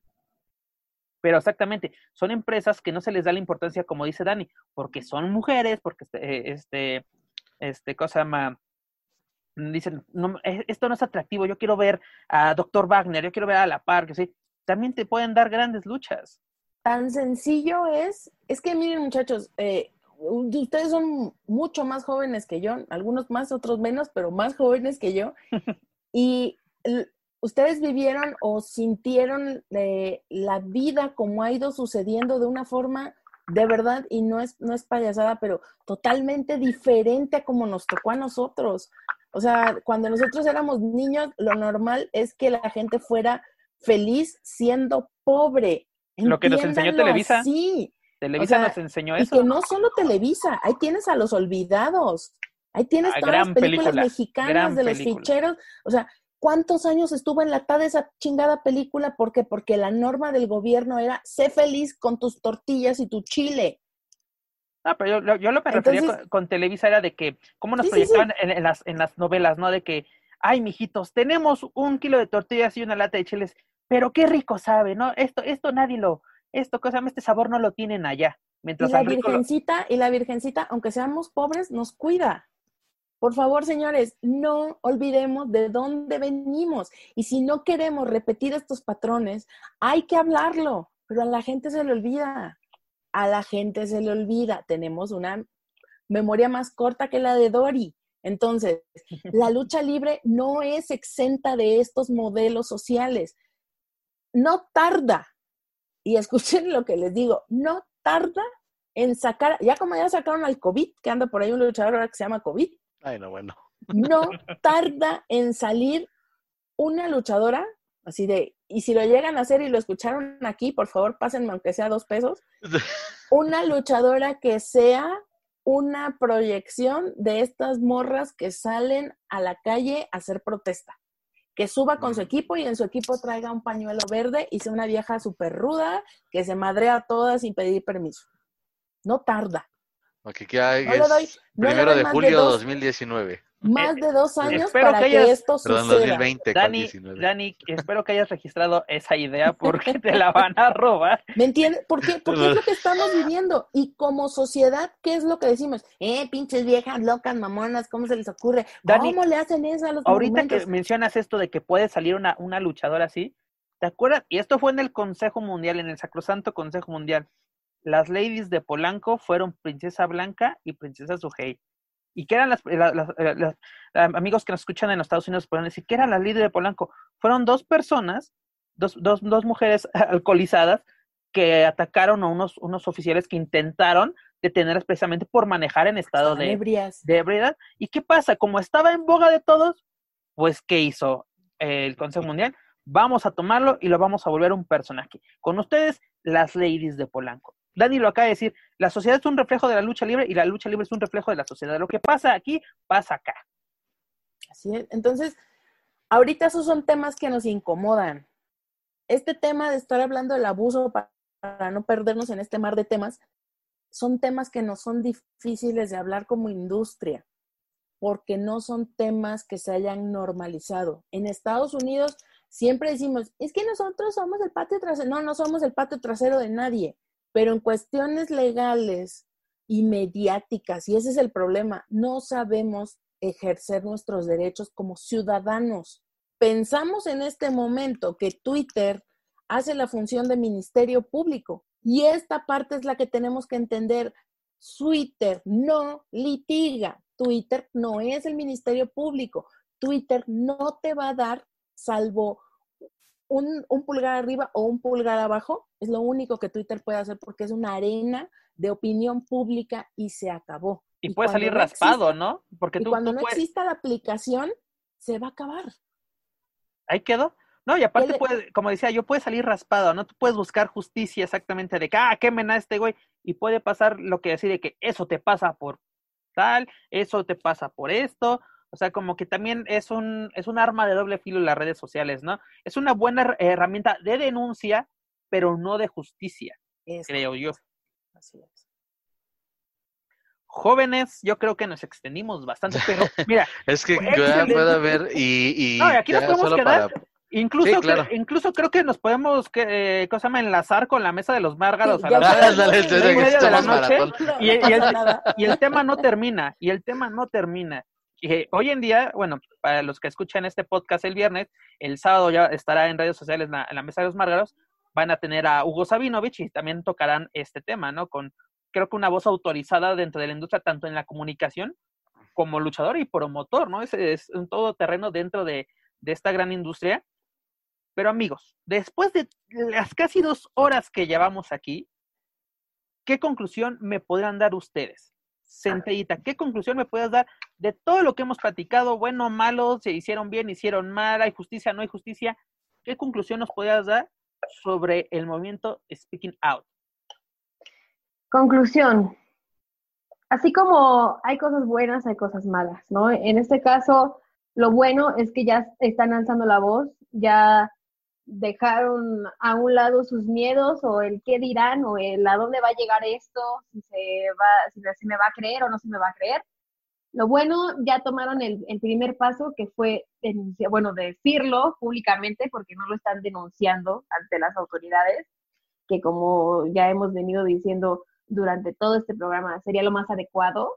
Eh, como dice Dani, las redes sociales no son el, el eh, Ministerio, el Público. Ministerio Público para estar ahí denunciando cosas, pero si es una buena manera de desahogarse o de alzar la voz, este, me parece bien que, ya poco a poco estemos tomando pues estas acciones, ¿no? Que antes a lo mejor nos daban miedo, pero ahora pues ya tenemos el, el, el acceso a pues que varias gente vea lo que estamos pasando, ¿no? Eso es el punto más importante, que está bien, yo creo que está bien que estén alzando la voz. Lo ideal, como ya mencioné, sería hacerlo pues ante la justicia, pero igual uno se pone a pensar, ¿no? ¿Se me va a hacer caso? ¿Se me va a dar seguimiento? ¿Qué va a pasar? Porque si se acuerdan, hubo un caso de, de esa saxofonista que fue agredida con ácido y su agresor quedó libre. También del, del profesor que mató a una alumna en una institución, hay pruebas y todo, y salió libre. Incluso a una chava, la mató a alguien y ese alguien fue a su funeral a dar el pésame. Entonces, no se da, no se da seguimiento a ese tipo de casos siempre. A lo mejor eso es lo que siempre nos detiene, pero el primer paso es decirlo, el primer paso es también sentirse apoyado. Yo creo que uno lo hace más también por eso, ¿no? Por sentirse apoyado, sentirse que no está solo, que no es el único y tomar las fuerzas para hacerlo, ¿no? Y Insisto, lo vengo diciendo desde muchos programas anteriores. Ya dejen el amarillismo, gente, dejen el morbo, ya dejen de meterse con las luchadoras. Las luchadoras no son de su propiedad. Porque ustedes paguen un boleto no significa que tengan derecho sobre ellas. Las luchadoras tienen vida íntima, tienen privacidad. Dejen de quemar a las luchadoras, dejen de mandar sus packs, de venderlos. ¿Qué tan bajo pueden caer? O sea, ¿son inútiles? ¿No pueden trabajar en alguna otra cosa? No pueden dedicar su tiempo en alguna otra cosa. Ese dinero que están obteniendo deberían invertirlo en algún negocio, algo productivo. Ya dejen de lucrar con el sufrimiento de otros, porque ustedes no saben lo que una sufre cuando sus fotos salen a la luz o cuando se están pasando de, un celular a otro. De verdad, no les gustaría que le pasara a alguien de sus, de sus familiares y no les gustaría que les pasara a ustedes. Entonces ya dejen de hacerlo, por favor, de verdad, o sea, yo sé que no lo van a dejar de hacer solo porque yo se los estoy pidiendo, pero tengan tantita madre, perdón por esta expresión, pero ya dejen de lucrar con este tipo de situaciones. Ya, estoy enojada. Siguiente. Dani. Eh, pues creo que esto es un proceso largo, pero como bien dice Centellita, ya se comenzó. Se comenzó en un lugar en el que más o menos un año, dos años, tuvieron eh, estos jaloneos en los que salieron los testimonios, eh, refiriéndome al, al, asunto de Me Too. Ahora con Speaking Out es un proceso largo, va a ser un proceso largo. Ojalá, ojalá, se los digo de todo corazón, toque todas las industrias y entendamos finalmente que el acoso, que el abuso no es normal, señores. Que tengamos malas prácticas que se han venido solapando entre hombres y mujeres que lo cometen, no significa que esté bien, nunca ha estado bien y nunca va a estar bien. Joaquín. Pues igual que bueno que ya se inició eh, y que se le dé el seguimiento y que se y que las autoridades correspondientes también tengan eh, a bien a dar a apoyar a todas las personas que hacen este tipo de denuncias y que si eh, se, se, encuentran responsables, pues desde luego que se, que se proceda como tiene que. La cuestión aquí, y sí, en México también reina la impunidad, y tal vez por eso, pues estoy, puedo, puedo atreverme a decir que estoy seguro de que nueve de cada diez, eh, no solo luchadoras, sino nueve de cada diez mujeres o, u hombres que son víctimas de esto, pues por eso no hacen caso, porque van a decir, pues voy a perder mi tiempo, no me van a, hacer caso y no, ¿para qué? Por eso tal vez ese es el refugio solamente en redes sociales, donde al final de cuentas pues solamente queda un este juicio virtual que no sirve para nada, que no se castiga, pero ojalá que entre todos, eh, entre todos la sociedad, empecemos y aportemos lo que podamos, aportemos para que por ejemplo, este mensaje o todo lo que hemos dialogado, ojalá sirva de algo para que eh, quienes eh, tengan algo que denunciar, pues de verdad que se animen a hacerlo con las autoridades correspondientes. Eh, ojalá que en, tal vez sí es un proceso largo, pero ojalá que en unos meses podamos, eh, si se vuelve a tocar este tema, podamos decir, ah, mira, pues sí, ya aquello que, aquel movimiento que se inició ya tuvo este, algunos resultados y los resultados son los siguientes. Insisto, en cuanto al, al castigo que pueda tener o que deba de tener quien resulte responsable de este tipo de acusaciones. Así es, Joaquín. Por mi parte, yo solo diría que este es el pequeño gran paso para, bueno, espero que sea el primero, primer gran, pequeño gran paso para un cambio positivo, no solo en la industria luchística, como lo menciona Dani, que sea todas, en nuestra vida diaria como sociedad, sea mejorar, porque exactamente tenemos tan normalizada la violencia en todos los sentidos que creemos que cualquier cosa está bien vista.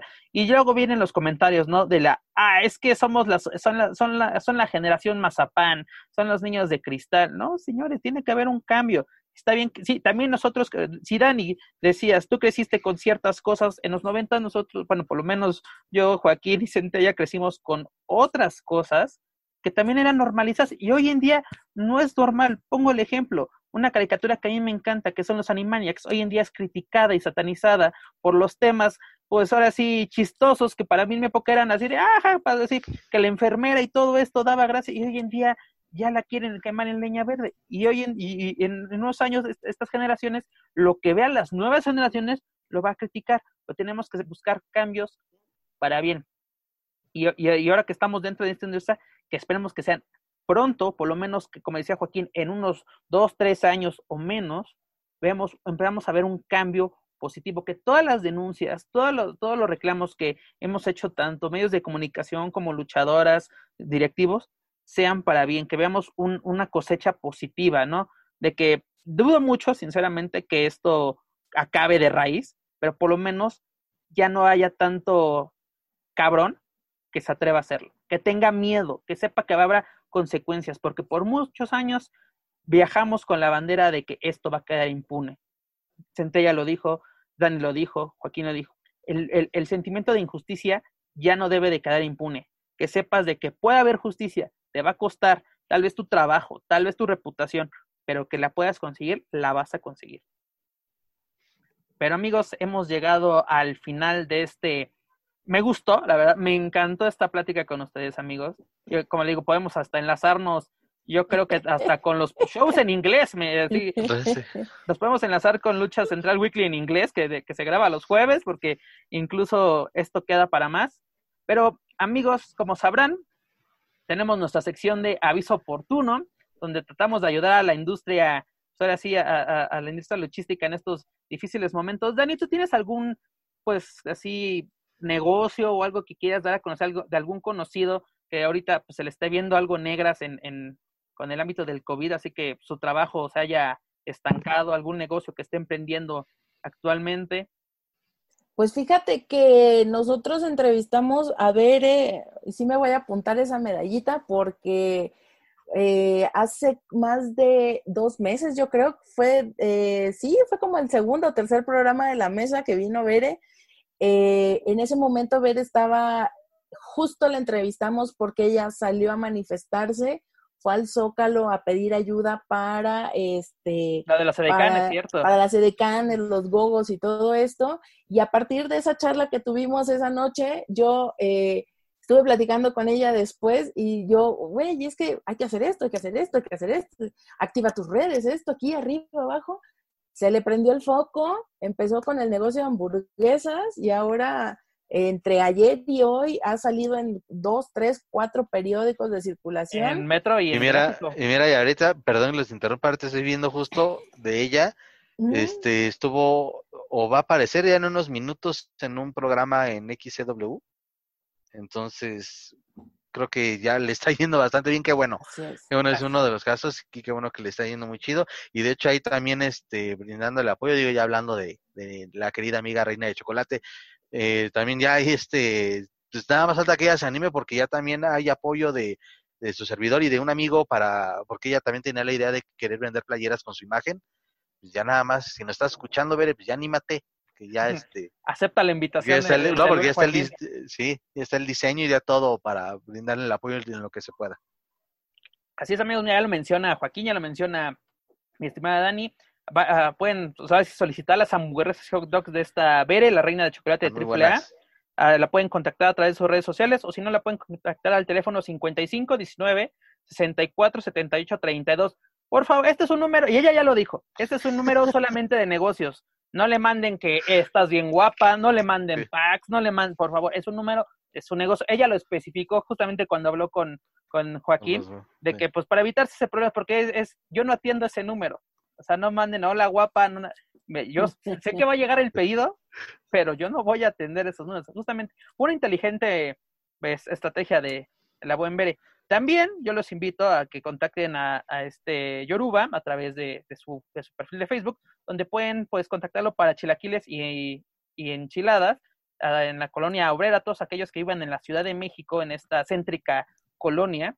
A partir de las 10 de la mañana podrán, pues ahora sí, solicitar los servicios culinarios de este luchador independiente. Centella, ¿algún aviso, algún, algún pues, negocio que quieras promocionar aparte de tu pulque? Uh, varios. Bueno, el pulque lo vamos a dejar para el último, pero no está de más volverlo a mencionar, ya lo habíamos mencionado en un programa anterior. El luchador Mimo está vendiendo Las luchadonas, así luchadonas horneadas, libres de grasa. La única grasa que van a tener ahí es la del chocolate que les pone encima. Pero son horneadas, así que por favor contacten al Mimo por si quieren su docena de donas. La verdad están muy buenas, se las recomiendo ampliamente. Eh, también no puedo dejar de lado eh, para las que se quieran mantener bellísimas, pintar sus uñas, ya tienen hasta eh, extensiones de pestañas. Está la esmaltería del Valle, la esmaltería de las estrellas, en esa esmaltería han atendido a Lady Shani, a la Hiedra, a Vanilla, a mí, a mi mamá, a la esposa de Psycho Clown. Esa esmaltería en específico se preocupa eh, por el bienestar y por hacer sentir hermosas a las luchadoras y a la gente del ambiente luchístico. Y también se los quiero recomendar a, los escuchas para que vayan y, y, pues se hagan una manita de gato, ¿no? También está Magia Mask, que ellos antes se llamaban Diversus Mask, que son creadores de máscaras de muy buena calidad. La verdad, yo he visto su trabajo y eh, se rifan mucho. También busquen su página, se llama Maquia Mask. Y por si quieren alguna máscara, equipo, lo que sea, ellos se los hacen, se lo confeccionan. Si quieren su diseño, si son luchadores que van empezando y no tienen aún diseño de máscara, ellos se los hacen, ellos hacen sus máscaras, su imagen, lo que sea. También para la zona de Tijuana están las Aquedonas. Eh, eh, eh, en especial el, dueño de, ese negocio me escribió para, para que lo mencionemos aquí. las Aquedonas, también búsquenlas. Y por supuesto, el rico y delicioso pulque natural y curado que andamos vendiendo en la zona de Puerta Grande, en aquí en la Ciudad de México. En tenemos nuestra página. Así es, tenemos nuestra página Pulque Arte, búsquennos y háganos pedidos. Llevamos al servicio a domicilio, pues en toda, toda nuestra área, que, no nos haga pasar a, a, ya más abajo, porque ahí sí nos multan, ¿verdad? Pero mientras por aquí, por aquí sí se los repartimos. Así que, pues, contáctenos. Es un rico, delicioso pulque natural y curado, muy bueno, de muy buena calidad, el mejor de la zona. Lo he dicho muchas veces mientras lo estoy vendiendo y aquí lo vengo a decir. Lo traemos desde un pueblo pulquero, este, Coatepecto de México específicamente, específicamente, y es muy rico. Si son pulqueros, los fines de semana ahí estamos a su disposición.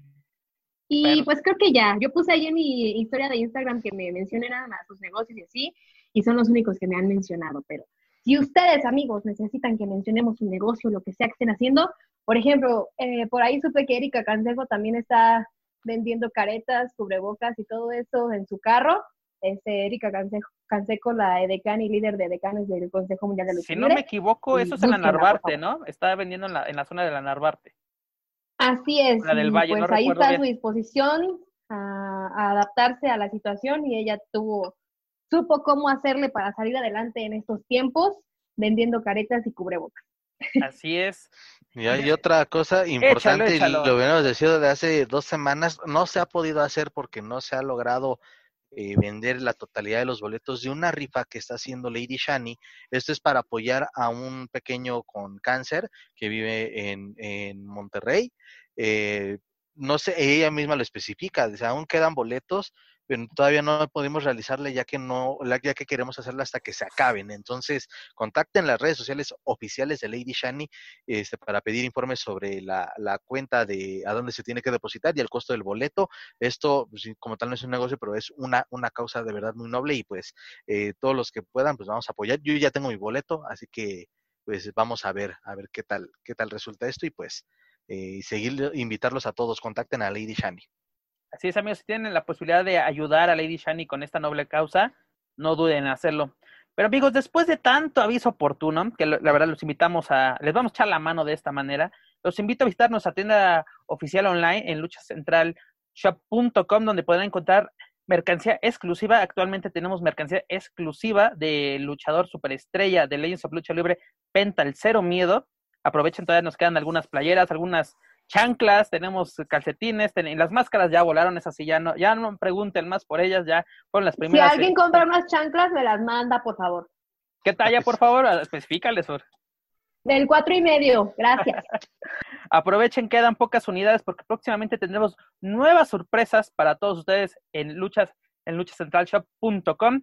También antes de irnos, los invito nuevamente a que escuchen toda la programación que tenemos en Lucha Central Podcast Network, entre ellos la Mesa de los Márgaros, donde pueden escuchar al Doc a Dani que está con nosotros, a Will Mendoza, y les recuerdo que esta semana podrán escuchar en la Mesa de los Márgaros a nada más y nada menos que a Hugo Sabinovich, directamente de Lucha Libre Online, y por ¡Uh! tantos años voz oficial de WWE, donde se va a poner bueno ese lavadero, Dani. Ya Así que fuego, fuego, sushi, llama a los bomberos. Exactamente, esa, esa mesa va a estar que arde es, este fin de semana, esta semana, en la mesa de los Márgaros. No se, no se olviden, este, este fin de semana, sábado, ustedes van a, estar, van a, estar, escuchando esto el viernes, sábado sale en su plataforma de podcast favorita, La Mesa de los Márgaros.